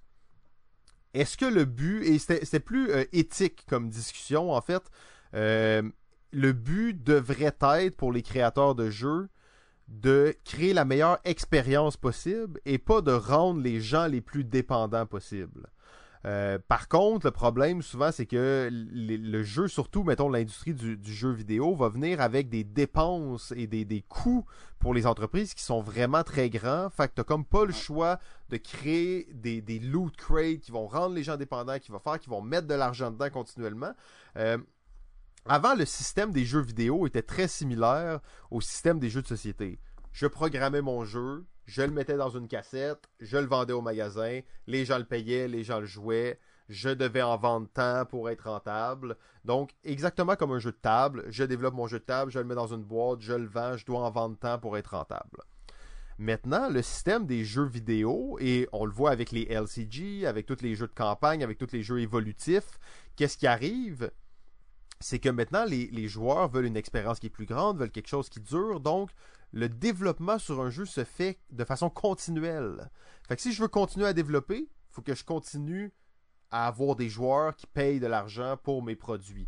Et, et elle est là la ligne mince entre est-ce que pour ça, je dois créer le meilleur jeu possible, la meilleure expérience possible, ou pour ça, je dois mettre en place des genres de mécaniques un peu trick qui vont faire que les gens vont devenir relativement accros à ça. Euh, euh, essentiellement, c'était ça le, propos. Au final, c'était vraiment une espèce de, vision euh, éthique de la chose. Elle, elle prônait le fait que on devrait aller vers le côté justement de créer la meilleure expérience de jeu. Bien entendu, c'était une journée, ben c'est ça, bien évidemment, et c'était une journée un peu d'intellectuel, donc tout le monde était bien d'accord avec ça. Fait qu'il n'y a pas vraiment eu de débat là-dessus. Mais c'était quand même intéressant de, voir que cette question-là se pose dans les milieux euh, intellectuels, euh, malgré tout. C'est pas à cause que la réponse est évidente que la question n'est pas pertinente pour autant. en même temps, la réponse pour moi n'est pas si évidente dans la mesure où c'est pas ça qui se passe en ce moment. Puis euh, on n'a pas eu d'argument économique qui sont venus backer ce, concept-là. Moi aussi, là, je suis d'accord. Tu sais, quand tu te rends compte que quand je me rends compte que je, joue un jeu parce que c'est plus les mécaniques qui sont addictives que le jeu qui est bon, dès que je m'en rends compte, j'arrête de jouer. Là. Mm-hmm. ultimement, euh, pas au bout de la ligne. Fait oui, tu, me crées des, trucs qui me restent addictifs, mais à un certain point, euh, je vais le voir. Si je suis rendu au point où j'ai pas le choix de mettre de l'argent, euh, ben, c'est là que je vais avoir le, de est-ce que c'est vraiment un bon jeu ou si je mets de l'argent parce que si je mets pas d'argent, je peux pas continuer parce que c'est ce qui essaye de faire. C'est de, de c'est souvent des jeux que tu progresses, hein, donc euh, tu montes des niveaux, tu montes des niveaux, tu montes des niveaux, ben là tu veux monter de niveau plus vite, fait que tu mets un, 5 pièces dedans. ah non, pourquoi? Mais ça, ça, je vais, je vais aller voir, je vais le voir, c'est pas un bon jeu. Si c'est un bon jeu, puis que j'ai envie de, de donner de, la, de mettre de l'argent dedans, parce que c'est un bon jeu, puis aussi parce que ça, ça me donne des petits bonus, mais rien qui serait. Tu sais, mettons qu'il n'y a rien qui est absolument nécessaire. Juste petit, euh, petit bonus, ben ça, ça va. Ça, c'est plus intéressant. J'ai plus tendance à payer pour un bon jeu qu'un jeu euh, qui, qui est clairement un, qui essaye de, de, de, mettre la carotte devant la. devant Ouais. la face, puis que je mets de l'argent, je mets de l'argent, parce qu'au bout de la ligne, tu mets de l'argent, t'avances, t'avances, mais tu tu te retrouves au même point où, ah ben, il faut que je remette de l'argent pour continuer à avancer, sinon j'avance 50 fois moins vite. Effectivement, ben tu vois, ça c'est comme des mécaniques, sauf que les compagnies continuent de le faire. Fait que ça veut dire ce qui est Continuer un à le peu. faire. Fait que ça veut dire qu'il y a quelque chose, ça veut dire qu'ils ont, soit qu'ils n'ont pas le choix, soit qu'ils sont juste trop pris dans ça, là- dans ça, soit que ça fait bien trop d'argent pour qu'ils puissent en privé, peut-être que c'est les, euh, les actionnaires, peut-être, on sait pas, on sait pas c'est quoi la, la, ré- la réelle raison. Ben, c'est Euh, sûr que c'est zéro. c'est des- maintenant dans ces compagnies-là, là, il y a des psychologues, il y a des gens qui étudient les, les trucs à la dépendance, il y a des c'est tout est créé pour ça là. Les, les systèmes de notification, les systèmes de lootbox, les toutes ces choses-là sont, sont mis en place pour rendre les Ouais. joueurs accros. là. C'est pas un accident. Là. Tu sais, Les, joueurs, les jeux sont pas devenus accros de même. Là. Ils, ils sont devenus parce que quelqu'un voulait bien qu'ils le deviennent. là. Ouais, ouais, ben, puis clairement, il y a une raison commerciale derrière ça. Je veux dire, on se cachera pas que, que des jeux vidéo, ça coûte cher, là. Euh, Ouais. C'est souvent des, des employés spécialisés qui ont euh, beaucoup d'études puis qui demandent des, salaires assez élevés, là. On parle surtout des programmeurs, mais c'est comme si le jeu, le jeu de ce- oui, tu peux faire un jeu vidéo seul, mais généralement, euh, t'as une équipe d'au moins 5 personnes et plus, là. Dans le jeu de société, c'est pas la même game non plus, là. Non, c'est sûr que c'est des médiums qui sont vraiment différents. C'est pour ça que je pense que dans le jeu, ça reste que le, le jeu de société, c'est tellement un, un médium sain. hein. C'est tellement comme. tu t'installes là pour une belle activité intellectuelle euh, qui ne rend pas nécessairement accro à 100%. Donc, euh, c'est ça. Je... Effectivement. Non, euh, mais ça consomme du papier, puis ça, c'est en Chine, puis donc ça, ça fait plus de transport. tu sais. Je veux dire, Ouais, ouais, ouais. Donc, euh, achetez vos jeux. euh, ben, en tout cas, il n'y en a pas euh, fait au Québec presque. Donc, achetez le, le moins possible. En- ensuite, comment c'est séparé ces journées de réflexion-là? C'est toujours la même chose. Le matin, c'est de la théorie, donc quelque chose de plus théorique. Et l'après-midi, c'est des plus des praticiens, donc des gens qui mettent en, en application ces concepts-là. Donc, c'est pas nécessairement des chercheurs, c'est pas nécessairement des intellectuels du jeu. Euh, mais euh, oui, c'est ça. Euh, oui, juste pour mentionner, bien entendu, hein, on sait qu'au Québec, il y a quand même des gens qui font des jeux. Cardstone est euh, un trésor national, on pourrait dire. On salue Gino et sa bande. Donc, en après-midi, c'est des, praticiens qui viennent. Et c'était le, premier qui est venu, c'est Olivier Hamel, le biblio-boxeur. C'est comme ça qu'il se nomme lui-même. Et ça, c'est un gars... c'est un gars vraiment génial, en fait. Je crois que les gens adorent aussi son style. Euh, lui, il se pointe puis il dit check pour faire de l'immersion, là, t'as pas besoin d'avoir des graphiques, d'avoir un ordi, d'avoir euh, toutes ces affaires-là. T'as juste besoin d'avoir une bonne histoire ou de créer cet environnement qui est propice à l'immersion. Il y a rien de plus immersif qu'une histoire. En fait, c'est un peu ça son propos. Lui, en fait, sa spécialité, c'est qu'il fait des ateliers euh, principalement de jeux de rôle, mais de jeux en général dans les écoles, dans les bibliothèques. C'est ça son, c'est ça euh, qu'il fait comme, euh, comme profession. Et là, il était venu nous parler des activités, des livres dont vous êtes le héros dans les salles de classe. Et en fait, il s'est pointé, il y avait, je sais pas, peut-être 150 personnes dans la salle. Il s'est pointé, il a dit on va faire en 20 minutes ce que je vais faire dans les classes. Donc, on va jouer à un livre dont vous êtes le héros ensemble, tout le monde. Et on a joué pendant 20 minutes à un livre dont vous êtes le héros. Euh, il avait amené une épée en mousse et un gros dé. C'est tout ce qu'il y avait. Une épée en mousse, un gros dé, quelques images, euh, mais pas grand-chose sur le tableau. Et en fait, il nous a fait vivre l'expérience euh, accélérée, bien entendu, d'un livre dont vous êtes le héros en groupe. Donc les gens votaient pour savoir qu'est-ce qu'on devait faire. Il y avait des gens qui s'occupaient, il y avait une personne qui s'occupait de prendre en note qu'est-ce qu'on avait dans notre inventaire. Il y en avait un autre qui disait que- quel dé il fallait rouler. Il amenait des gens sur le stage pour faire des moves avec l'épée en mousse dans les combats imaginaires. Donc il disait check moi je vais rouler les dés, toi tu fais semblant de te battre.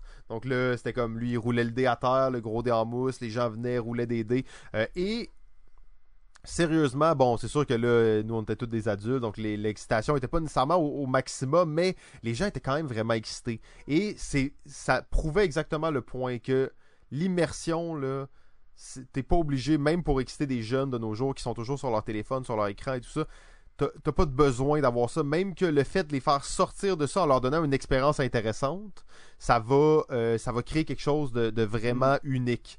Et lui, en fait, il fait ça avec plusieurs types de livres dont vous êtes les héros, dans différentes classes. Et c'était vraiment cool, en fait, vraiment intéressant comme, comme expérience. Il faisait juste comme prouver le point que l'immersion pouvait être simple. C'était un peu ça aussi, l'idée. Euh, c'est sûr que lui, c'est un gars qui est très expressif, il a des bonnes.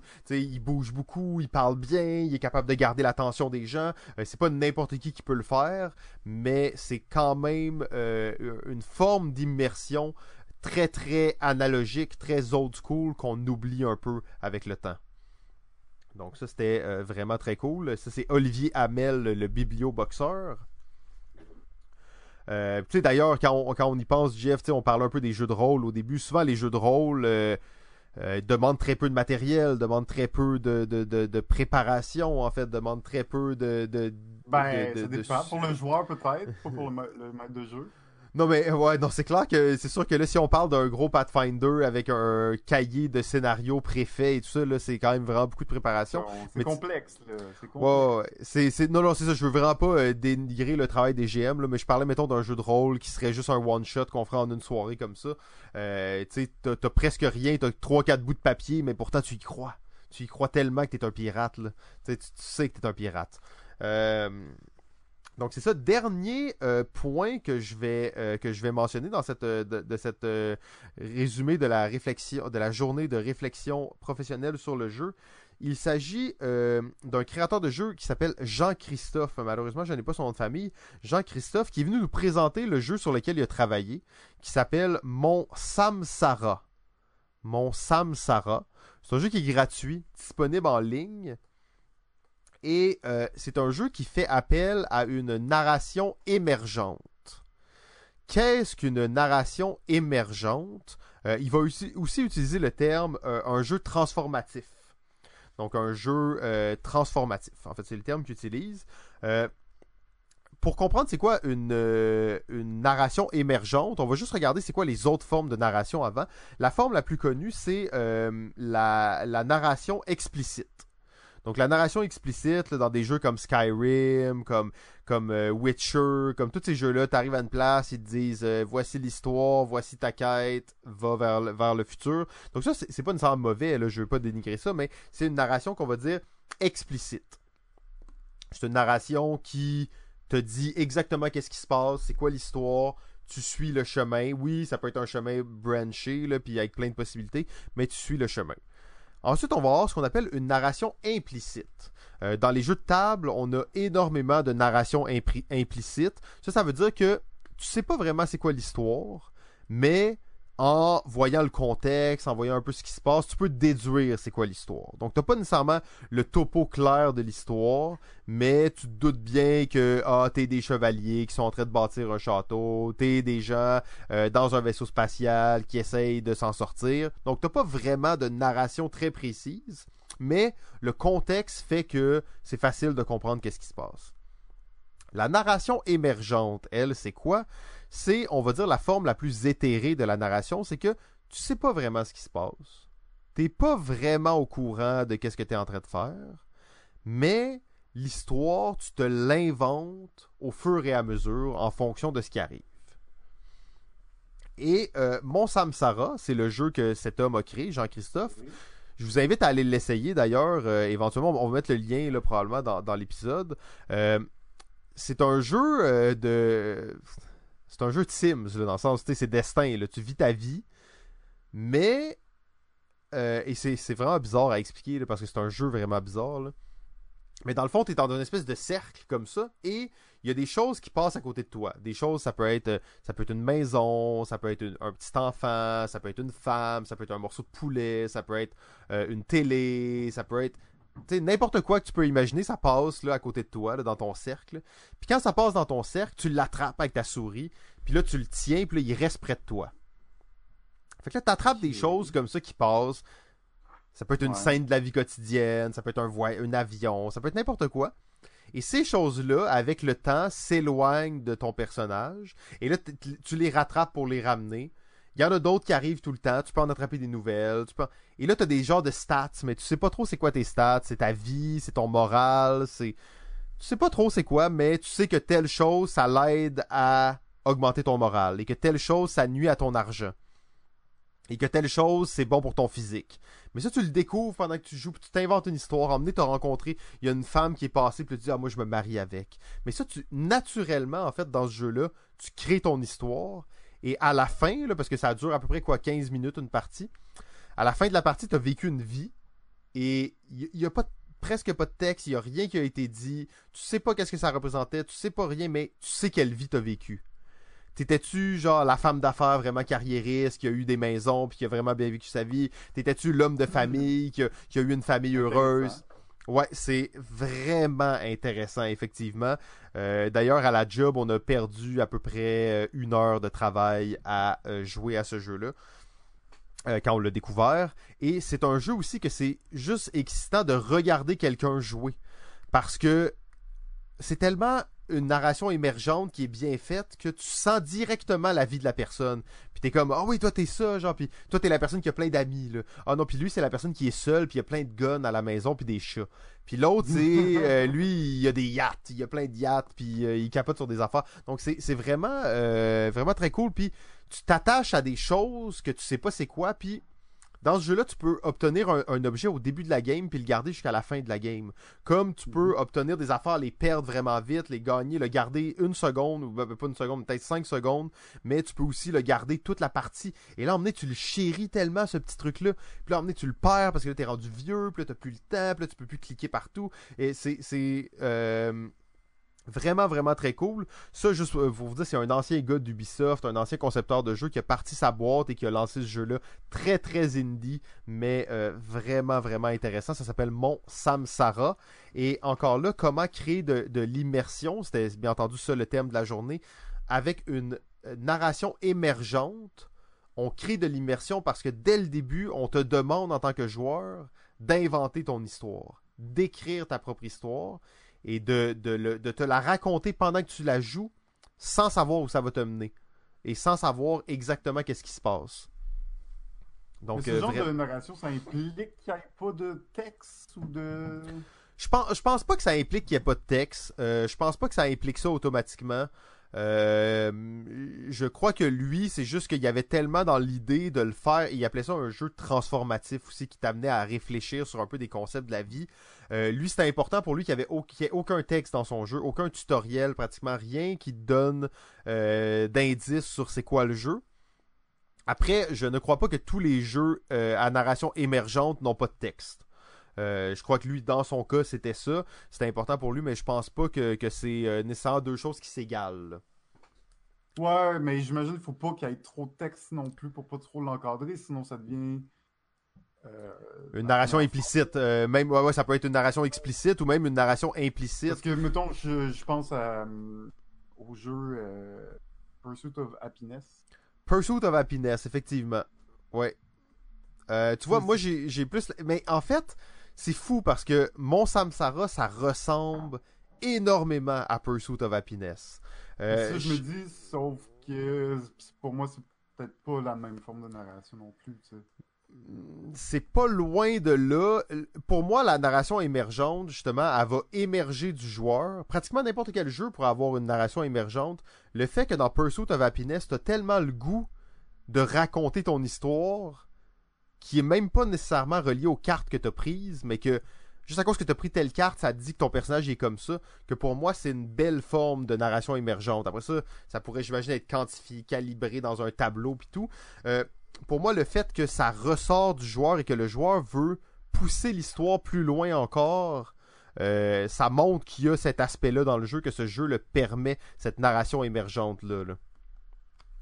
Ouais, ça, je, je l'avais en tête, mais je je savais pas trop sur. Non, non, je pense que c'est un très bon exemple d'un jeu. Puis tu vois que c'est un jeu un peu. La thématique est presque la même. Hein. Euh, c'est des jeux vraiment où tu t'inventes ta vie, mais ta vie, c'est jamais dit c'est quoi. C'est ce que tu veux. Puis à cause que tu collectionnes, t'as une tortue chez toi, ça peut changer ta vie, mais ça le dit pas dans le jeu. Là. Ça, ça a aucun impact dans le jeu. C'est juste t'as une tortue puis ça vaut des points. Mais ça dit pas que à cause t'as une tortue, t'es tel genre de personne. Puis qu'à cause de ça, tu veux pas avoir. Donc, tu sais, des fois, c'est comme la narration prend tellement de place que ça affecte la façon dont tu vas jouer le jeu, tu sais. t'es comme non non mais moi mon personnage il veut pas ça là, tu sais, alors que c'est la meilleure carte pour toi mais tu la veux pas. Ah, Euh, donc c'est comme pratiquement la, la, la mécanique et devient moins importante que la narration. Et ça je trouve que c'est vraiment favorable pour euh, pour l'immersion là. Ben super, c'était plein de points super intéressants. Je pense qu'avoir su, on aurait juste fait un épisode dessus. Mais là, on y est, on y est. L'épisode sur les jeux de les jeux familiaux, ça commence 1h21 après le début, c'est parfait. Donc, euh, ceux qui se joignent à nous parce que vous vous êtes fait référer cet article, cet, euh, épisode par votre tante qui voulait euh, vous montrer quel jeu acheter à Noël en 2021, eh bien, vous êtes au bon endroit maintenant. Vous êtes avec nous. C'est le moment parfait pour être là. Donc, JF, c'est quoi un jeu familial? Ben, euh, c'est ça. Aujourd'hui, on parle, euh, on va parler de, quelques jeux familiaux. Euh, pour moi, un jeu familial, ben, c'est un jeu que tu peux amener dans ta famille, euh, à des amis, à des gens qui sont pas nécessairement des, des grands connaisseurs de, de, jeux, qui n'ont pas nécessairement un gros bagage de jeux. Et les amener, expliquer les règles, les faire jouer et qu'ils ont une bonne expérience rapidement, donc dès la première partie. Euh, donc, euh, les c'est euh, évidemment la complexité des règles qu'on va regarder là, quand on, cherche des jeux familiaux. On va regarder les types de mécaniques utilisées, la, durée d'une partie, le nombre de joueurs que ça joue, etc. Donc, c'est ça. Moi, j'ai sorti, sorti quelques jeux que, par expérience, j'ai expérimenté, que j'ai amené dans ma famille, ou d'autres que je sais qui, qui ont un bon potentiel. Euh, on a une bonne petite liste devant nous. Je pense pas qu'on va pouvoir toutes les faire, mais on, va avoir notre top 5 aussi dans quelques Ouais, ben c'est ça, les mentions honorables, bien entendu. J'ai bien aimé ta, définition. euh, D'ailleurs, pour moi, un des, points que j'ai euh, que j'ai voulu mettre de l'avant, c'était le nombre de joueurs.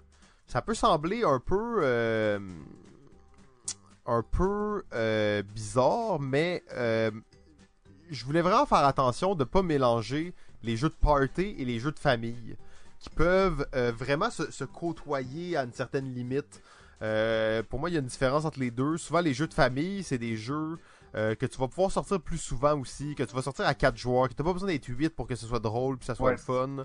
Euh, donc, il y, avait ce- cet aspect-là qui était important pour moi. Des jeux aussi, peut-être qu'il y a quand même une certaine stratégie. Euh, que c'est pas juste comme un jeu euh, tu sais un peu de pas de, De niaiserie là mais c'est ça tu sais un jeu où justement tu peux t'améliorer de fois en fois qui a une stratégie parce que c'est quand même les jeux familiaux pour moi c'est la porte pour créer des, euh, des joueurs dans le futur. C'est pas tout le monde qui Ouais, va devenir ouais, des gros gamers, mais euh, tu sais, il y a des jeux là-dedans que des gens pourraient jouer toute leur vie, puis ça va juste les éloigner des, des classiques de notre enfance. là. Exact. Donc Jeff, je vais te laisser te lancer avec, euh, mettons, euh, quelques mentions honorables en rafale. Euh, ben, en rafale, écoute, on va y aller avec les classiques en Carcassonne. Euh, vous pouvez pas ne pas le mettre, ça a été un jeu familial depuis, depuis 2000, en fait, classique, avec des, dizaines d'extensions.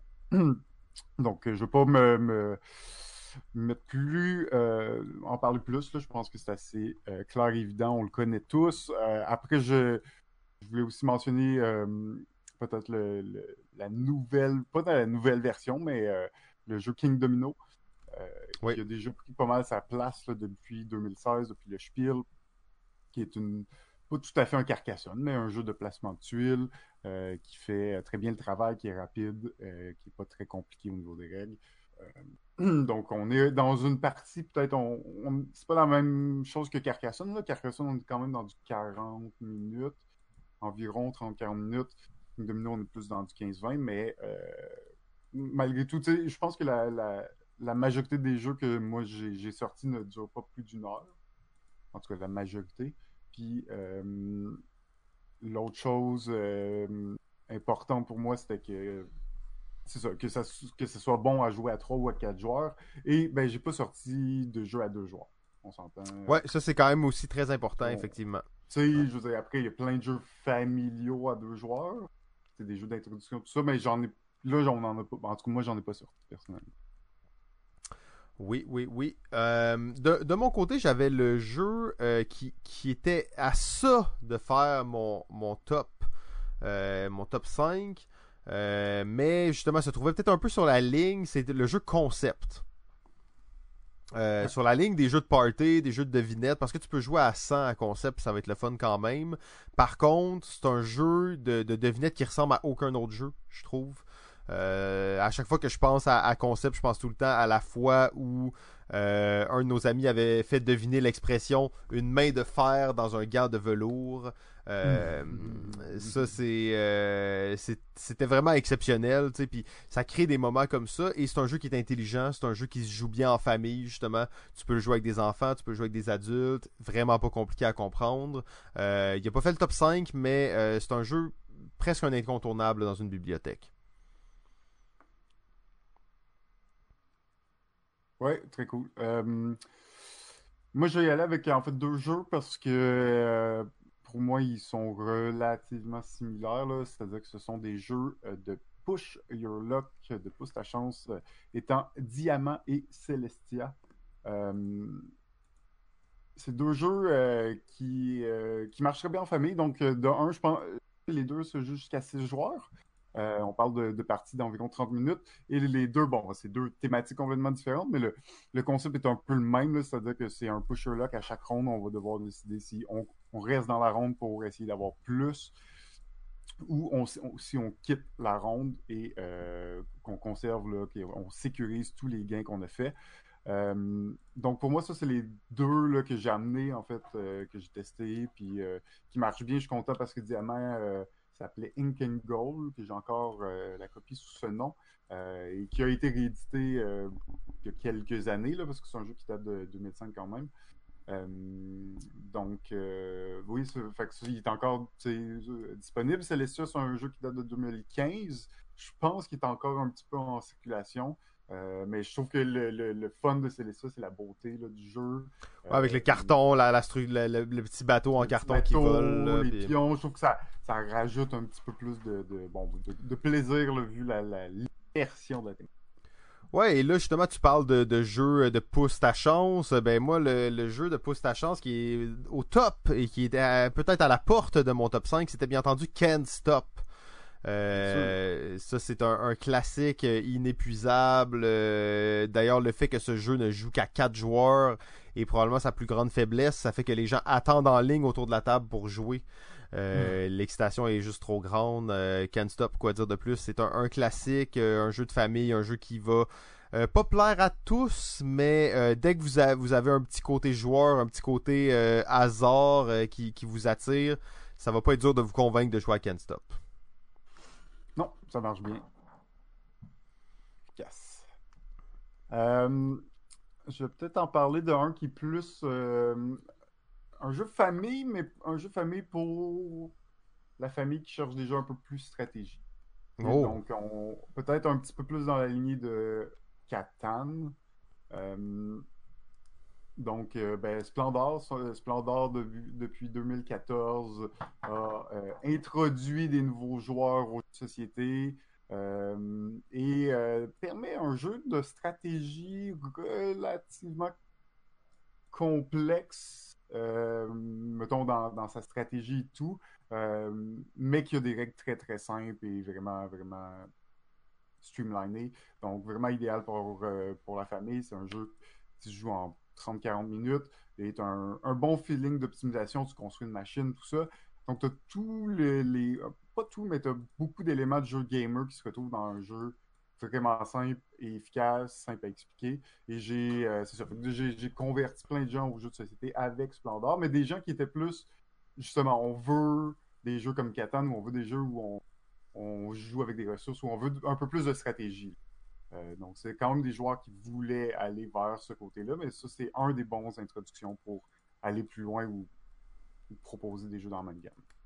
Ouais, très, très bon choix, effectivement. Je pense que c'est un bon jeu d'introduction. Il y a beaucoup de gens qui n'ont pas joué à aucun jeu, qui vont jouer à ça, puis qui vont comprendre assez facilement le, concept du jeu. Euh, ben là, qui dit jeu de famille, il dit jeu de dextérité, bien entendu.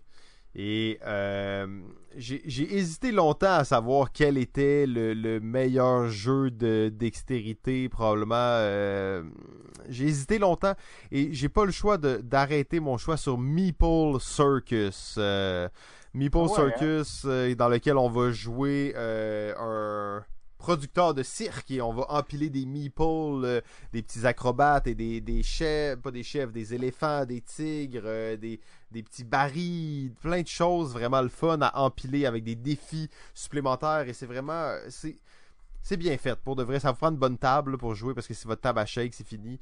Mais euh, pour moi Meeple Circus euh, trône vraiment au sommet. En plus c'est un jeu qui vient avec une petite application. Des fois il faut que tu chantes en même temps que tu fasses ta structure. Plein d'affaires cool dedans. Donc euh, vraiment ça, ça, ça vaut le détour là, pour les, les fans de jeux de dextérité. Cool, cool, cool. Euh, je pouvais pas ne pas mentionner Anabi dans ce jeu. oh dans, Anabi dans ce top parce que euh, ben, un bon introduction au jeu coopératif en fait. Euh, c'est sûr qu'on n'est pas dans la lignée des pandémies, des jeux de stratégie de plateau, mais euh, euh, comme premier jeu ou comme dans les premiers jeux de jeux coopératifs, je trouve que c'est un, c'est un idéal. C'est un jeu en plus qui a pas de joueurs alpha vraiment possible.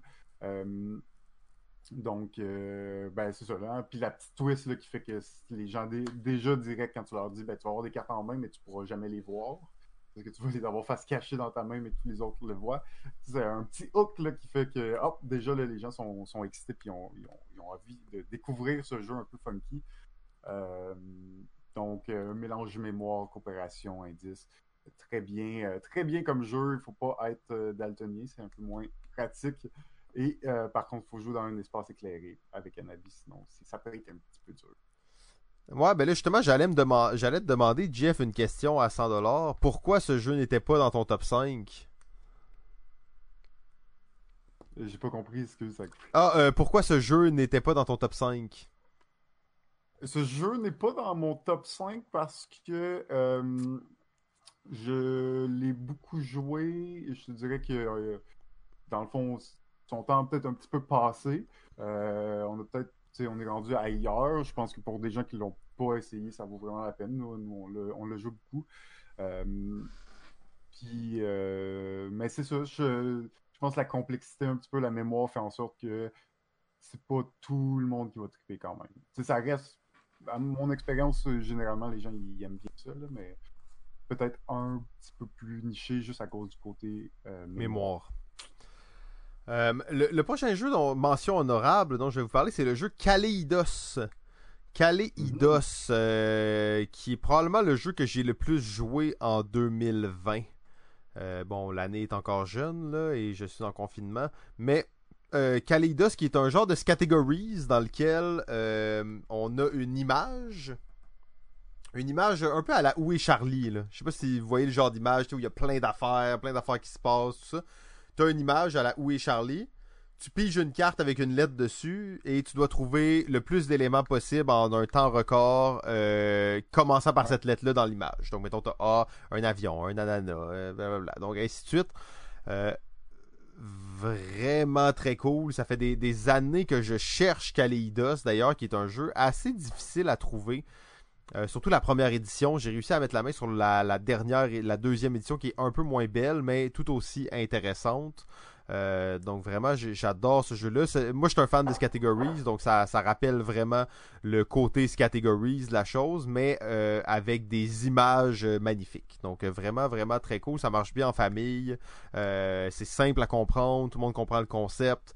C'est rare que les gens veulent arrêter après une partie. Moins de chicane. Euh, un peu moins de chicane que dans ce catégorie. un peu moins. Parce que, tu sais, dans ce catégorie, c'est que là, t'as comme toute l'humanité pour, euh, pour euh, choisir tes choses. Là-dedans, t'as juste l'image. Ouais. Mais des fois, c'est ouais. pas clair, tu sais. C'est un raisin ou c'est une olive? Ah. On le sait pas. On le sait pas. C'est un morceau d'orange ou c'est un morceau d'ananas? C'est pas clair, c'est tout petit, c'est dans le coin c'est un fruit, ça c'est presque sûr, mais c'est peut-être un légume, tu sais. Euh, donc euh, moins de chicane, pas nécessairement, mais il euh, y a une mécanique très claire pour résoudre les, les, conflits. Donc au moins c'est un vote, pouce en haut, pouce en bas, la personne qui qui a mis la réponse se cache les yeux. Donc on tu sais pas qui a voté pour toi, qui a voté contre toi. je sais même pas si c'est dans les règles ça ou c'est juste à cause que notre groupe est trop maniaque de ce catégorie qu'on a inventé ça. Mais bon en tout cas Il y, a, il y a moyen de. de, de c'est un peu plus simple, mettons un peu moins de chicane, un peu moins. ok, peut-être. bon, on va, on va bientôt finir les mentions honorables. peut-être que je finirai sur un jeu qui s'appelle Tokaido. Tokaido? Tokaido, oui. Tokaido est le, jeu euh, du. Nous allons euh, traverser le Japon, faire des rencontres, euh, se baigner dans des, saunas naturels, puis on va acheter des choses, manger de la nourriture, tout ça. Donc, c'est un jeu. un walking simulator, hein? Il n'y en a pas beaucoup des jeux comme ça. C'est ça. C'est un jeu bizarre parce que tu vois que les gens pas qu'ils laïssent, mais ils trouvent vraiment plate, ou soit que les gens ils trouvent magnifique puis qu'ils adorent ça, tu sais. Euh, mais ce qu'il y a à dire sur le jeu, c'est que c'est un jeu zen. c'est vraiment un, petit jeu. Oui, il y a de la stratégie, oui, il y a des, options, il y a des choix, mais ça reste relativement léger. Euh, c'est un jeu quasiment contemplatif. Tu te promènes, tu essaies d'optimiser tes options, tu achètes des trucs, tu voyages, tu visites des, lieux, tu regardes des, panoramas, tout ça. Donc, euh, l'immersion est là. Puis, ben, c'est un jeu qui joue, euh, je me trompe pas, jusqu'à 5 joueurs, tu as un personnage, tout ça. Donc, c'est un superbe jeu. Je trouve qu'il est un bon introduction au jeu de plateau, un jeu qui amène une mécanique en plus qu'on voit dans pas beaucoup de jeux. donc, qui amène vraiment quelque chose de différent. Euh, de, nouveau pour ceux qui ont peu d'expérience, mais qui reste très simple. Euh, donc, euh, moi, c'est quand même un jeu, je ne vais pas y jouer pas très souvent, mais c'est quand même un jeu que j'ai pas honte de recommander. Puis mais je sais que c'est mitigé. Hein. C'est autant les gens vont adorer ça ou ils vont trouver ça vraiment un milieu à la chier. c'est assez. Ouais, ouais, ouais. jeu ça crée beaucoup de. ouais, c'est très polarisant comme jeu. Moi, je suis pas un fan de, de, ce jeu-là. Euh, par contre, je me fais pas un plaisir à l'haïr, le jeu, parce que je vois comme son intérêt. Je vois l'idée derrière, euh, mais euh, je suis pas, je suis pas un fan, non. C'est un jeu de voyage. Je J'étais pas un fan, mais je me suis rendu compte qu'il y a beaucoup de gens qui, qui, sont fans. Ouais, qui sont fans, puis que ça amène quelque chose que peu de jeux amènent. Fait que je suis comme, ah, Effectivement. Ah, ben, quand même, tu sais, euh, c'est sûr que, c'est sûr que moi, je trouve ça un petit peu, tu sais, il manque de contrôle, puis c'est un petit peu lent, long, mais je peux je trouve que pour un jeu famille, ça, ça peut bien le faire. Euh, non, ça marche, ça marche, effectivement. Ça peut marcher avec certaines personnes. De mon côté, je vais terminer avec euh, un jeu qui aurait peut-être dû être dans mon top, mais j'ai pas pu me résigner à le mettre. C'est le jeu Ricochet Robot. Ben non, c'est pas un jeu de famille, ça. ben, tu sais, c'est à cause que c'est un jeu. Euh... ok, c'est bon. Donc, je vais, je vais pas aller plus loin là-dessus. J'ai, j'ai pas d'argument. Ah ouais, ok, si facilement. Je, suis content de pas l'avoir mis dans mon top. non, non, j'avais pas d'argument. Je l'ai pas mis dans mon top parce que je savais que je m'exposais euh, à quelque chose de, de à, des, à des répercussions, mais euh, je savais pas à quel point j'avais pas d'argument avant de le nommer. euh, ouais, ouais, non, effectivement. Ok, bon, ben parfait, c'est bon. Euh, donc, on est maintenant prêt à passer au top, top, top, top, top 5, 5, 5, 5. Alors, top 5 des jeux de famille. Ça commence à 1h40. Ceux qui étaient là pour ça, eh bien, on vous souhaite un joyeux Noël numéro 5. 5. 5. Mon numéro 5. Euh, et c'est un classique de longue date. Euh, je crois que le jeu Dixit, euh, c'est un, un jeu oh! classique, un jeu qui a. Dixit! Dixit, JF! Tu nous mets Dixit dans ton top 5 des jeux famille! Eh ouais, à 4, c'est phénoménal, Dixit. Ah, désolé, je vais te laisser, je vais te laisser euh, nous en parler un peu, puis après on, y reviendra, c'est bon? C'est pas un jeu de party, Dixit, on va te le dire, là. Ouais, Dixit, c'est le... 4 limite, là. Ça se fait à 4, mais c'est euh, correct à 4. C'est 3 que c'est pas... Mais 4 et plus, ça va. Euh... Puis c'est tellement un classique de date. 2008, la grosse année en 2008, on le sait. Euh, ben écoute, c'est un classique. Je pense que beaucoup de gens, malgré tout, ils n'ont pas encore joué, ils ne connaissent pas. Euh, je veux dire, on fait quand même un top là, ici pour euh, des gens qui cherchent les meilleurs jeux famille pour, et des grands classiques. et des, En fait, pour moi, c'était un peu des valeurs sûres que je, peux donner ça à peu près n'importe qui. et je, je sais qu'ils vont comprendre les règles et qu'ils vont aimer ça. pour une famille de 7, c'est vraiment parfait. Là. Si vous avez ben cinq enfants, là, ou si vous êtes trois parents, peut-être. À quatre, là. Euh, à quatre, hey. À quatre! ok. Ouf. Euh, tu sais, tu sais, JF, je te dis ça parce que je me suis tellement retenu de le mettre dans mon top. Parce que je me disais, non, non, Dixit, ça n'a pas d'allure. Dixit, c'est le jeu d'ambiance numéro un. C'est pas un jeu de famille, là. Imagine-tu la famille qui sort ça? Ben, c'est plus. Euh, en tout cas, je sais pas. C'est pas un jeu de party, là, moi, je trouve. Non, mais c'est à cause que c'est là que je trouve que le terme jeu d'ambiance prend tout son sens. c'est un jeu que tu vas amener à Noël pour jouer avec tes cousins tes cousines. Vous allez jouer à 7, 6. Euh, ça va être cool, ça va être drôle, vous allez avoir du fun. Euh, mais là, de jouer à ça avec, euh, avec tes deux enfants, puis tu ça va être plate. Hey. C'est vrai, c'est vrai. Je vais, je vais mettre Mysterium en place. Ah! Donc, mon numéro 5. Euh, non, ça c'est tellement, tellement compliqué en plus. Ok, donc là, là c'est chaotique. Imaginez, les gens venaient ici pour avoir des recommandations pour des cadeaux de Noël. Faut quand même. C'est Dixit, c'est un excellent choix. Je sais pas c'est quoi ton problème. C'est vrai que Dixit, c'est une valeur sûre. C'est vrai que Dixit, c'est une valeur sûre, mais jeu de famille, aïe, aïe, aïe, aïe, aïe. Ok, bon. Achetez One Key. One Key au pire. Ça, c'est un jeu de famille qui reprend les mécaniques de Dixit et qui fonctionne tellement bien. Euh, d'ailleurs, j'ai oublié de le mettre dans mon top 5. Pas grave. Euh, mon numéro 5, c'est. Ouais. des fois ça arrive. Euh, mon numéro 5, c'est le jeu New York Chase Scotland Yard pour les intimes. Avec ça, on va vraiment prendre euh, la Clou, les gens qui aimaient Clou, qui aimaient les jeux de déduction, les jeux d'enquête. Euh, vous allez prendre New York Chase et vous allez avoir beaucoup de plaisir. C'est un jeu euh, assez commercial, donc facile à trouver. Il y en a plusieurs versions différentes. donc, un joueur va incarner Monsieur X, va se sauver dans la ville. Les autres joueurs vont essayer de l'attraper. Donc, euh, très très bon jeu. C'est un classique. J'y jouais quand j'étais jeune. J'ai passé des nuits complètes dans un Tim Horton à jouer à ce jeu-là. C'est un des jeux qui m'a introduit aux jeux de société et euh, qui m'aide encore à introduire des gens aux jeux de société. Ah, puis c'est un jeu qui date quand même, mais. Euh... Ouais, qui se démode pas parce qu'il n'y a pas comme de. Tu sais, il y, a eu des versions de ce jeu-là qui ont été refaites, mais toujours, on dirait, plus gamer. Toujours plus plus poussé, ce qui est correct aussi, mais il n'y a pas eu de, version de ce jeu-là nécessairement plus simple pour les familles, pour les gens qui connaissent pas les, les jeux plus avancés. Tout ça. Des versions, mettons, Fury of Dracula. C'est ça, exactement. Euh, des jeux qui utilisent un peu les mêmes, la, la même mécanique, mais là, poussent un peu les mécaniques. Euh, Exact, alors que celui-là reste le, plus simple, c'est très léger, les actions sont vraiment simples, puis il y a de la stratégie quand même, il y a des façons de devenir meilleur, il y a, il y a tout ce côté-là qui est vraiment intéressant.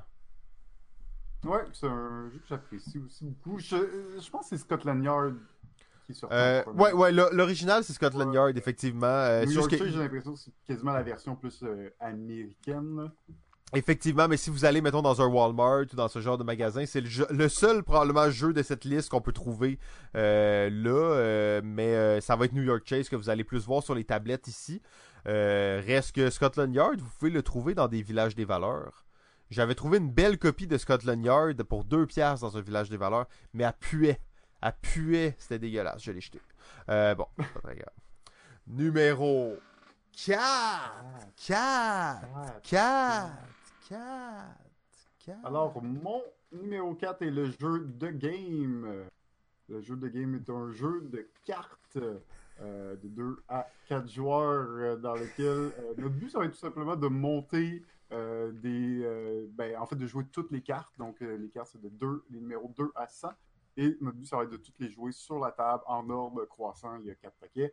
Donc, moi, c'est un jeu que hum, aussi que je mets euh, dans le top parce que pour moi, c'est un peu une valeur sûre dans le sens que c'est un jeu de, cartes vraiment simple qui, qui ressemble un peu à un jeu classique, même si c'est pas un jeu de levée et tout. Euh, tu sais, à ton tour, tu joues, tu joues deux cartes, en pige deux. vraiment, vraiment simple, mais qui, qui marche bien, qui, qui, qui marche bien à deux, qui marche bien à quatre. C'est sûr qu'il y a, l'aspect de chance dans, le jeu, mais il y a un petit aspect de pousser ta chance, euh, l'aspect du fait que tu n'as pas de, bon, encore une fois, de, alpha player euh, autour de la table. pour moi, c'est des, jeux, c'est presque un solitaire en groupe pour moi euh, de game. Fait que c'est pas le jeu qui amène le hype tant que ça autour de la table, mais c'est quand même le jeu que, que les gens vont être capables de jouer deux, trois parties de suite, puis essayer de battre leur propre score, puis euh, bon, ben, améliorer leur, position. Euh, donc pour moi, c'est un petit classique dans les petits jeux de cartes, c'est The Game. J'aurais, j'aurais le goût de te contredire, mais je sais pas trop pourquoi. Ben oui. Il me semble que ça fit pas, mais. Mais c'est correct. C'est correct. C'est correct, The Game. La seule chose que je me demande de Game, euh, c'est la valeur sur le long terme. Euh, est-ce que c'est un jeu que c'est plus le fun de le faire découvrir à du monde qui ont jamais joué, de jouer deux trois parties avec ce monde-là, ou c'est le genre de jeu que tu vas rejouer avec le même groupe souvent? Et c'est là ma question sur The Game. Euh, je pense que c'est un bon jeu, je pense que c'est une bonne valeur, mais pour moi, l'aspect de rejouabilité, les familles ont souvent pas des, centaines de jeux à la maison, il y en a quelques-uns. Est-ce que c'est le jeu que tu vas vouloir ressortir tout le temps? Parce que ça reste que oui, tu veux battre ton score, oui, ça, mais tu sais, tu as joué 3-4 parties, euh, ok, peut-être dans un an, tu vas vouloir en jouer 3-4, mais on dirait que tu fais comme le tour un peu rapidement. Mais la phase, c'est sûr que la, partie, c'est toujours pas mal la même chose, mais l'ordre des cartes que tu vas avoir, les cartes que tu vas avoir, euh, tout ça est fait en sorte que au bout de la ligne, la game est vraiment tout le temps différente. Puis ça reste que c'est un jeu, normalement tu joues en quoi, 15-20 minutes? Dans le sens que pour moi, c'est pas. Euh, c'est sûr que c'est pas le jeu que tu, tu, joues toute la soirée, là, tu sais.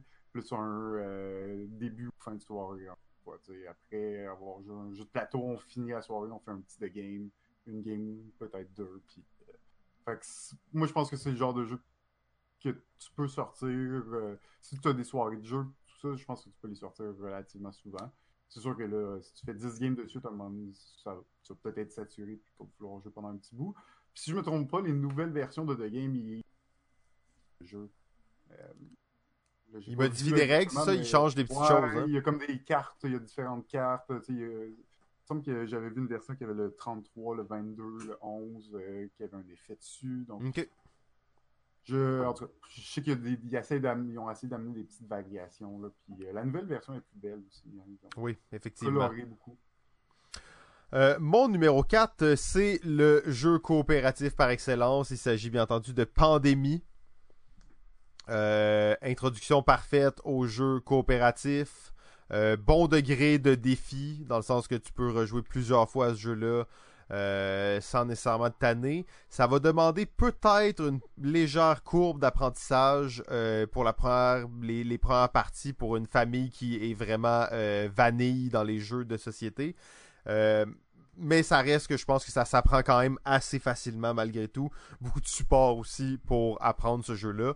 Euh, pandémie, on en a parlé tellement souvent, en plus dans la situation qu'on est en ce moment.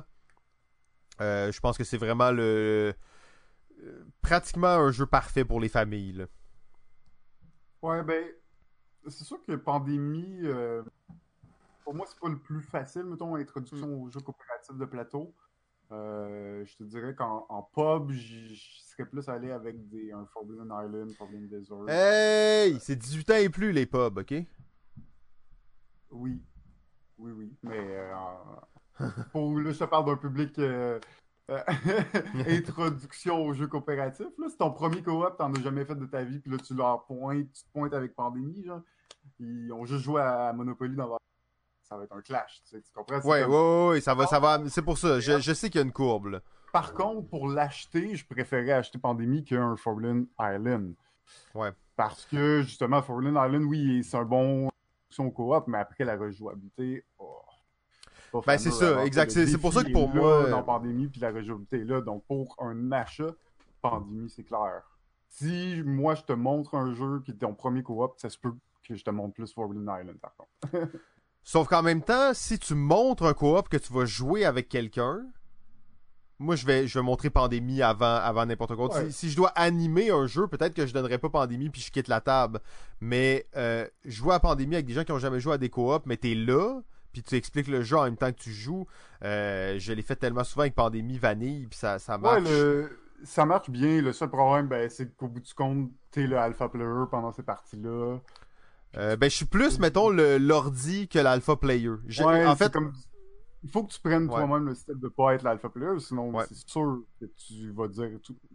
Ouais, ouais, non, puis dans, Comme Pandémie, on... il faut que tu prennes le, le recul. là. Ouais, puis on dirait que quand je joue à Pandémie, surtout avec des gens qui ont jamais joué, contrairement mettons, à d'autres comme Ghost Stories, là, où je suis vraiment compétitif, euh, Pandémie, je suis prêt à ce qu'on se fasse éclater.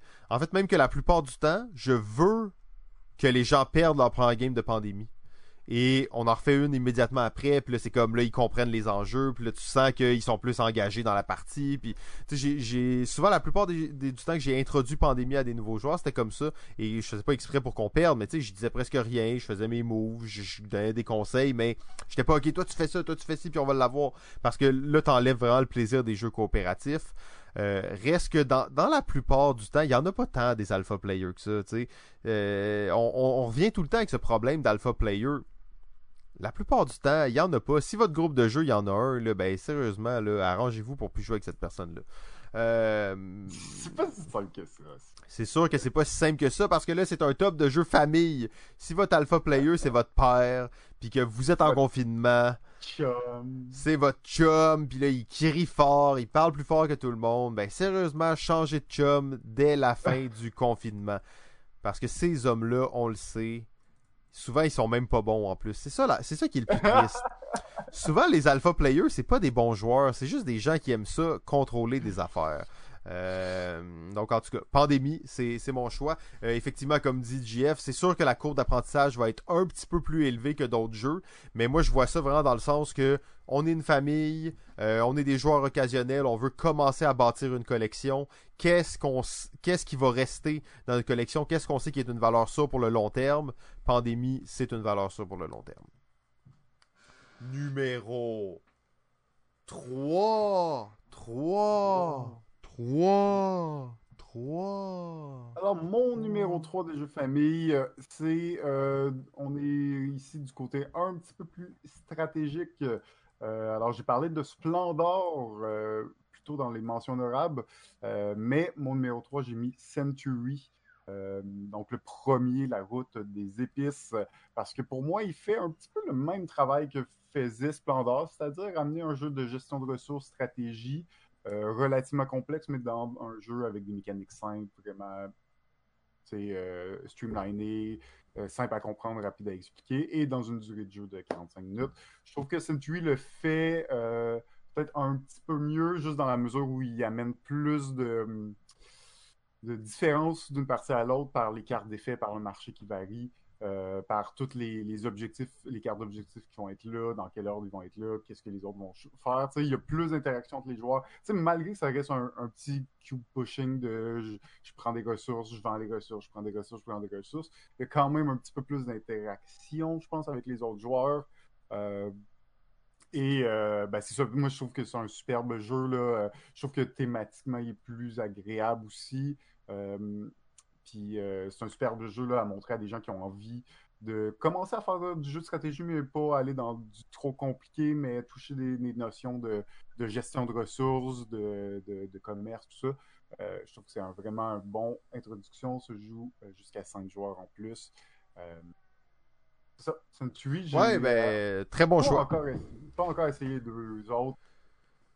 Ça me manque beaucoup. Ben, en fait, j'a- j'allais dire justement que c'est un, bon jeu famille, justement, parce que si les gens y accrochent, et ça, c'est très rare dans les jeux de société, t'as comme des suites et des modules que tu vas venir greffer. Euh, Emerson Matsuuchi, euh, auteur de, de, de la série Century, euh, bien entendu édité par Plan B, donc une compagnie québécoise en plus, donc ça c'est très cool. Et c'est un concept qui était très très très ambitieux, parce que Century, c'est quoi? C'est trois jeux complètement distincts mais qui peuvent se greffer l'un avec l'autre. Et en fait, c'est un concept qui existe pratiquement pas. C'est pas des extensions parce que tu peux acheter le deuxième, jouer au deuxième, c'est un vrai jeu, tu joues. Mais quand tu as le premier et le deuxième ensemble, ça donne un autre jeu avec des mécaniques différentes. C'est pas juste comme tu joues aux deux jeux en même temps, non, c'est un autre jeu, mais qui ressemble au mélange des deux. Là, tu peux mettre les trois ensemble. Puis tu peux jouer le deuxième avec le premier, puis le troisième avec le premier, puis le deuxième avec le troisième. Et euh, c'est vraiment unique comme, euh, comme façon de faire. J'ai jamais eu de commentaire sur quelqu'un qui a joué les trois ensemble. Je sais pas si ça marche. Non, Ben, puis je- pour commencer, le premier seulement, c'est assez. hein. Ben oui, oui, non, non, c'est ça. C'est pour ça que je disais que c'est un bon jeu famille parce que tu joues à ça. C'est le plus simple de la série. Euh, c'est ça, comme tu l'expliquais, très, très, très ingénieux, très simple, très agréable et ça, peut évoluer avec le temps. Donc, ça, c'est c'est rare qu'on va trouver ça dans les, dans les jeux de société. Mon numéro 3, il s'agit du jeu Code Name. Euh, Code Name, bon, un jeu qu'on a tellement parlé souvent. Ils en ont fait plein de versions. La version des Simpsons, la version Harry Potter, la version euh, du duo, bon, qu'on va pas voir dans les jeux famille. La version image, qui serait très très bonne pour les familles, peut-être avec des gens un peu plus jeunes. Euh, jeu d'équipe, de devinette de mots, on en a parlé tellement souvent, je pense pas que je vais m'éterniser là-dessus. Ça aurait pu sérieusement être mon, euh, premier choix. La raison pourquoi ce n'est pas mon premier choix, c'est parce que pour moi, dans le concept de jeu famille, il y a le fait que tu peux jouer avec des jeunes et des plus vieux devrait le jeu devrait être presque aussi bon que tu joues avec des enfants, avec des adultes, avec des gens moins expérimentés, des gens plus expérimentés. Codename n'a pas ce côté-là. Codename, si tu joues avec des enfants, ça va être un peu moins le fun que si tu joues juste entre adultes. Si des enfants jouent juste entre eux, ça va être plus le fun que s'ils jouent avec des adultes. Donc il y a une espèce de, débalancement qui se fait simplement parce que c'est un jeu de mots. Donc euh, ton vocabulaire, ta, façon de penser, tout ça se, se raffine avec le temps. Euh, reste quand même que euh, et je l'ai mis là parce que dans ma famille, c'est un classique de classique Codename. Ça a toujours bien fonctionné, ça a toujours introduit des gens. Euh, c'est un jeu qui est vraiment parfait pour ça. Ah ouais, à quatre joueurs, euh, c'est parfait. Deux parents, deux enfants. C'est un parfait jeu famille, Simon. Ben, à 4 joueurs, pour de vrai, Codename, c'est excellent à 4 joueurs. Euh, c'est sûr que Ouais, si tu me dis. minimum. Pas trop. si, tu- si tu me dis que. euh, en fait, non, il y a un mode à 3 joueurs pour jouer à Codename. Euh, pour moi, une famille, bon, on va dire que c'est 4. C'est sûr que là, si tu me dis, t'as un enfant de 5 ans, un enfant de 7 ans, puis tu veux jouer à, Co- à Codename, euh, ça va être un peu plus plate, mais ça va être presque vrai pour l'ensemble des jeux qu'on a nommés là. C'est juste que Codename, c'est plus flagrant. Euh, Celui-là, j'avais préparé mes arguments. Je ne vais pas me laisser avoir. C'est un jeu Mais qui... il y a une version image. hein. Oui, oui, ben c'est que- ça, exactement. C'est pour ça que la version image peut-être est plus passe-partout. euh, peut être plus simple, mais d'ailleurs, tu sais, ça pourrait être la version Simpson qui, qui fonctionne très bien. Ça pourrait être la version Harry Potter qui fonctionne très bien en famille aussi. Euh, Il y avait plein d'autres versions que, que j'ai. Il y a la version euh, euh, super-héros, version Marvel qui pourrait très bien fonctionner aussi avec des plus jeunes. Ok, c'est correct.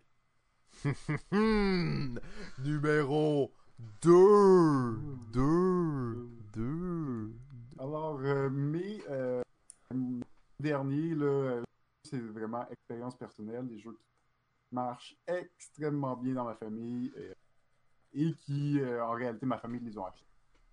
C'est la preuve de tous les jeux que j'ai montrés à, ma famille. Il y en a quel... il y en a très peu qui ont, acheté. Donc, ces deux derniers jeux-là, c'est des jeux qui ont acheté. Et euh, donc, le numéro 2, c'est le jeu Las Vegas. Oh, Donc, Las euh, Vegas! Viva Las Las Vegas, Vegas! C'est un jeu de dés, donc pas euh, tu sais, qui, qui peut nous faire penser un peu à Yadi et tout, mais t'as pas le, le côté de.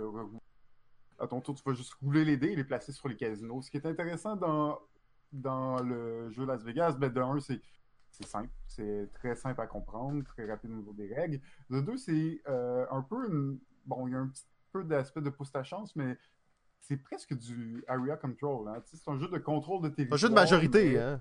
c'est un jeu de majorité, en fait, mais pour la famille. Tu sais, des jeux de majorité, souvent, c'est des jeux de combat, de confrontation, compliqués, tout ça. Très violent. Il y, a six, il y a six casinos, ben, je mets mes dés là, puis à la fin, ben, le joueur qui a le plus de dés euh, sur un casino remporte euh, plus d'argent. Donc, tu as un aspect, euh, t'as un aspect de confrontation, euh, tu as un aspect aussi que ben, les casinos valent pas le même, les- la même somme d'argent. Donc, est-ce que tu vas te battre avec tout le monde sur un casino qui vaut cher ou tu vas essayer d'aller grappiller les petits casinos qui valent moins cher, mais tu vas peut-être moins te battre parce que les gens ils sont plus concentrés sur le casino qui vaut cher. Euh, donc, il y a plein d'aspects comme ça, je trouve, qui, qui font penser à un jeu compliqué de stratégie, mais qui le fait bien dans un jeu famille, tout. Euh, donc ça, euh, en plus, en plus, ça joue même avec des, personnes plus âgées, je dirais.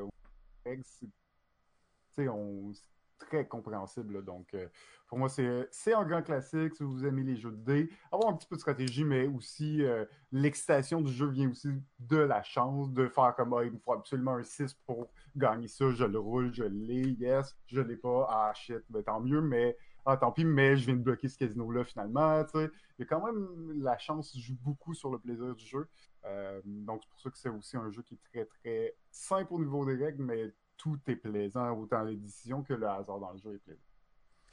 Euh, bon choix en fait pour moi Las Vegas. Bon, il est pas dans mon top, c'est pas un jeu que j'ai joué autant euh, que toi, mais c'est un jeu qui a euh, c'est comme c'est parfait d'une certaine façon pour pour ça.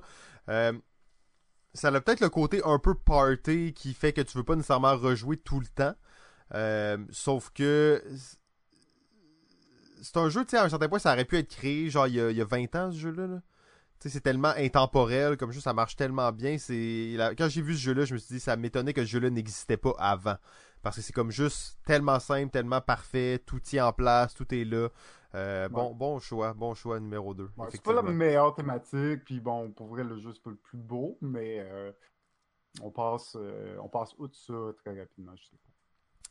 Euh, ben, tu, vois que tu mentionnais une note sur tes deux premiers jeux. Ça ressemble pas mal à, mon côté aussi. En fait, c'est euh, mes deux premiers, c'est euh, d'ailleurs les jeux que je vais probablement sortir le plus souvent avec des nouveaux joueurs. souvent pour les introduire, soit à des jeux qui ont aucune idée que ça existe, ou à des mécaniques de jeu un peu différentes. D'ailleurs, mon numéro 2, c'est le jeu Sushi Go. qui est le jeu de draft le plus simple de tous les temps on a des cartes dans nos mains, on en met une devant nous, on passe le paquet à notre, voisin, tout le monde en met une devant, on révèle en même temps. Chaque carte a des façons différentes de faire des points. On fait trois rondes comme ça. Donc c'est vraiment euh, les jeux de repêchage à leur état le plus brut. Très simple à expliquer, très simple à jouer, très simple à comprendre. Le jeu en plus est magnifique. Euh, c'est des petits sushis tout mignons, tout le monde veut jouer tout le temps. Euh, c'est un, jeu que j'ai montré à, à beaucoup de gens qui l'ont acheté par la suite. Euh, on a déjà parlé souvent de Sushigo, donc euh, je vais, j'ai rien de plus à ajouter là-dessus. Ben non, ben bon choix. Je, je l'ai pas mis parce que j'ai pas joué si souvent que ça dans la famille, mais ça, ça marche bien en général. Euh, c'est sûr que là, on est plus dans un jeu peut-être avec un petit peu moins d'interaction entre les joueurs, un petit peu plus sérieux. Un jeu de repêchage. Dans le... Même si on n'est pas totalement dans le gros jeu de stratégie, mais non, il, il, marche bien. J'avais pensé à ça. Comme, ah, c'est vrai que je montrerais plus Sushigo avant Seven Wonders. C'est ça, exact. Seven Wonders, c'est un bon choix, mais selon moi, on est quand même une coche au-dessus. Il y a beaucoup d'affaires dans Seven Wonders.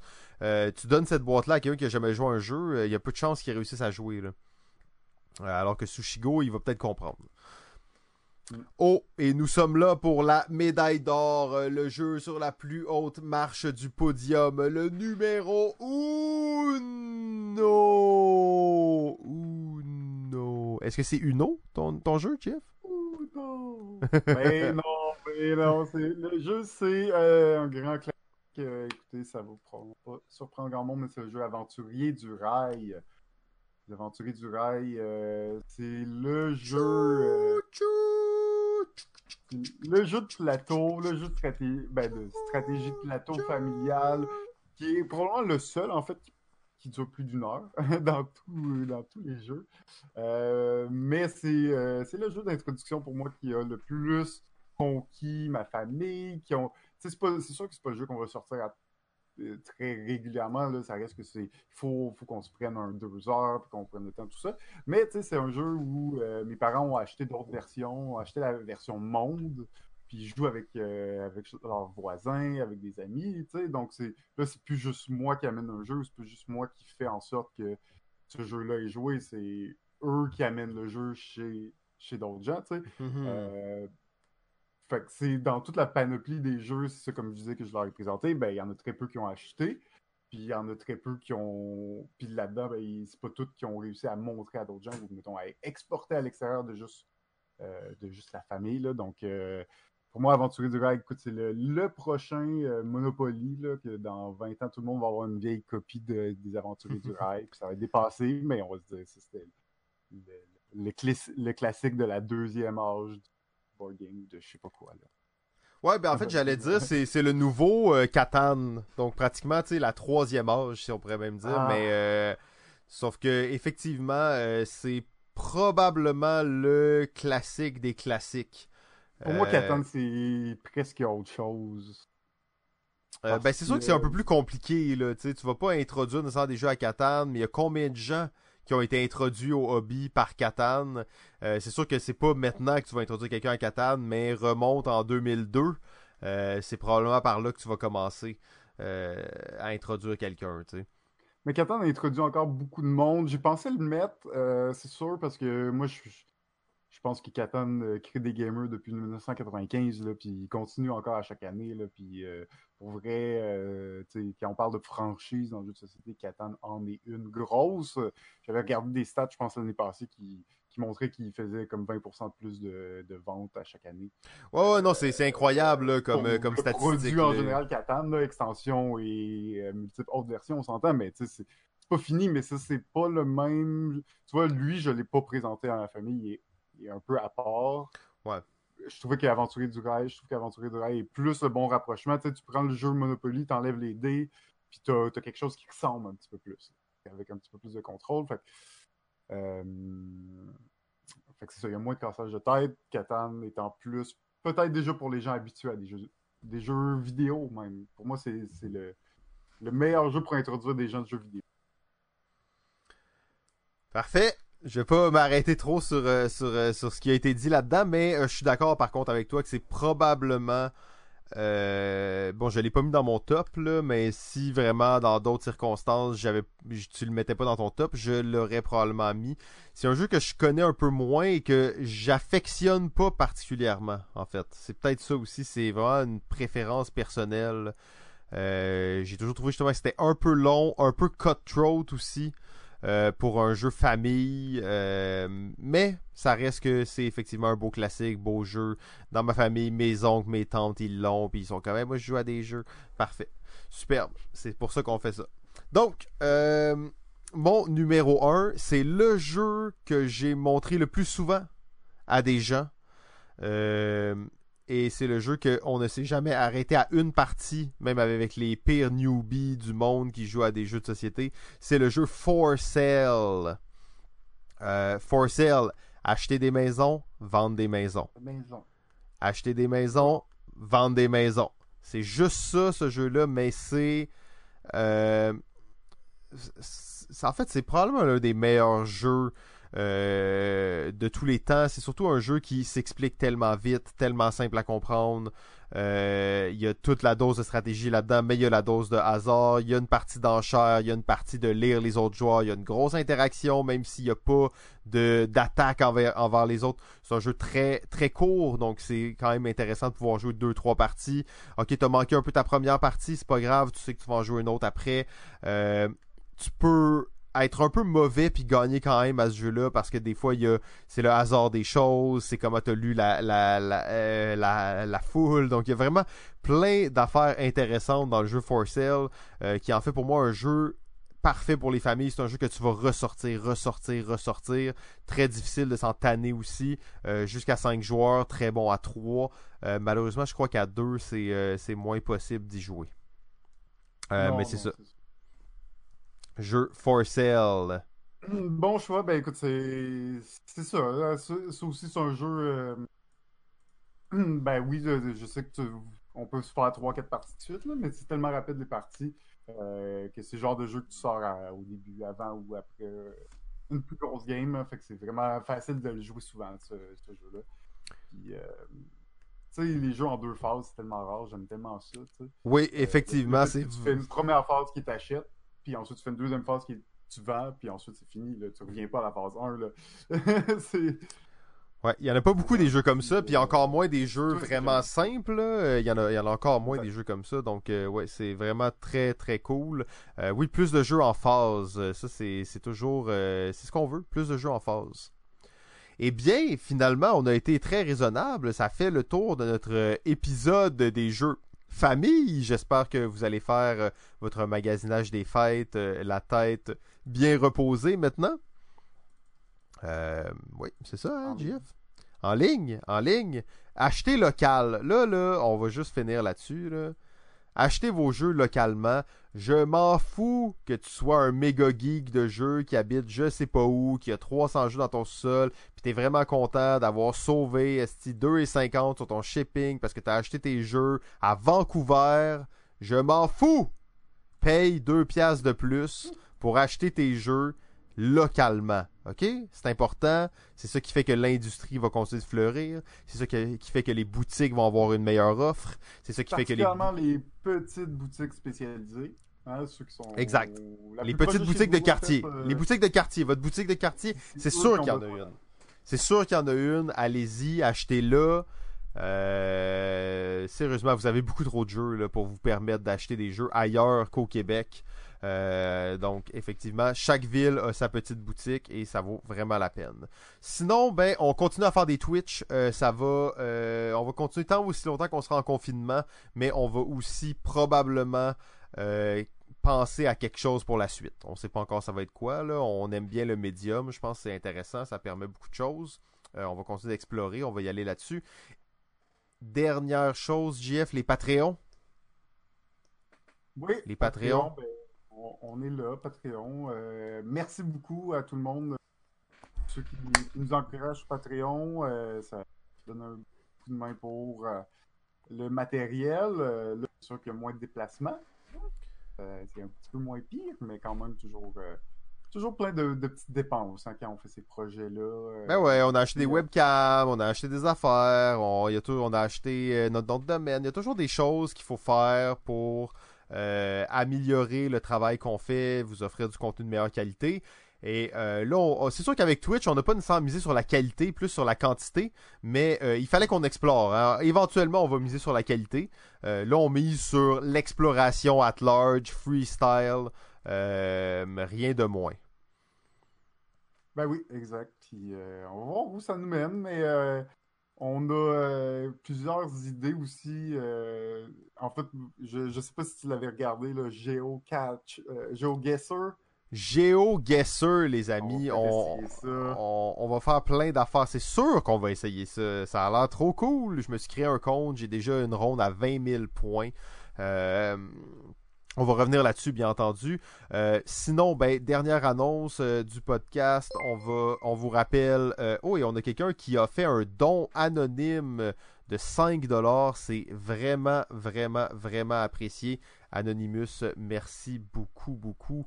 ça, c'est l'avantage de Twitch, hein, le contact direct avec les gens, toujours très agréable. Ah, alors on nous dit il n'a pas écrit son nom malheureusement. Euh, c'était le sinographe en personne. Euh, donc, ben merci beaucoup le sinographe, alors qu'il est notre plus grand donateur jusqu'à maintenant. il n'est pas Patreon, mais il est un fervent donateur sur Twitch. Donc ça c'est vraiment parfait. Euh, finalement, euh, notre party, méga party de fin de saison, le centième épisode de Balado Ludique, le 1er mai 2020. Ça va se passer sur Twitch, mais ça va être aussi en rediffusion. Ben, en fait, ça va être un podcast standard, donc euh, n'hésitez pas à aller l'écouter. Peut-être même qu'il est déjà sorti si vous écoutez ça après le 1er ou le 5 mai, le 10 mai. Peut-être que vous êtes en 2020, en 2025, on sait pas quand. Peut-être qu'il est déjà sorti. Sinon, si vous pouvez être là live, pour ceux qui écoutent ça jeudi, c'est demain. Sinon, pour ceux qui écoutent ça maintenant, ben, c'est quand vous voulez. Hein. Donc, euh, je pense que ça va être très cool. Centième épisode, on va essayer de faire de notre mieux pour que ça soit un des épisodes les plus mémorables. Jeff a dit un épisode de 6 heures. J'espère que c'était vrai. J'ai dit quoi? Un, épisode de 6 heures. ah oui, 6 heures, ouais, ouais, ben. Bah. Non, non, ce sera pas 6 heures, on s'entend, là. On va faire, on va faire l'épisode que. Écoute, ça va durer le temps que ça va durer. Exactement. Et ça notre philosophie. Là. Ça va durer le temps que ça va durer. Euh, sur ce, ben, on vous remercie tous pour votre écoute active. Les gens qui étaient là dans le chat live, c'est parfait. On a tout le résumé de la conversation, donc euh, vous pouvez regarder ça sur YouTube. Sinon, ben, n'hésitez pas à nous suivre sur Facebook, Patreon, Instagram. JF s'occupe de notre Instagram comme un champion. Et maintenant sur Twitch. Donc, JF, je te dis à très bientôt. Bon. Bonne soirée.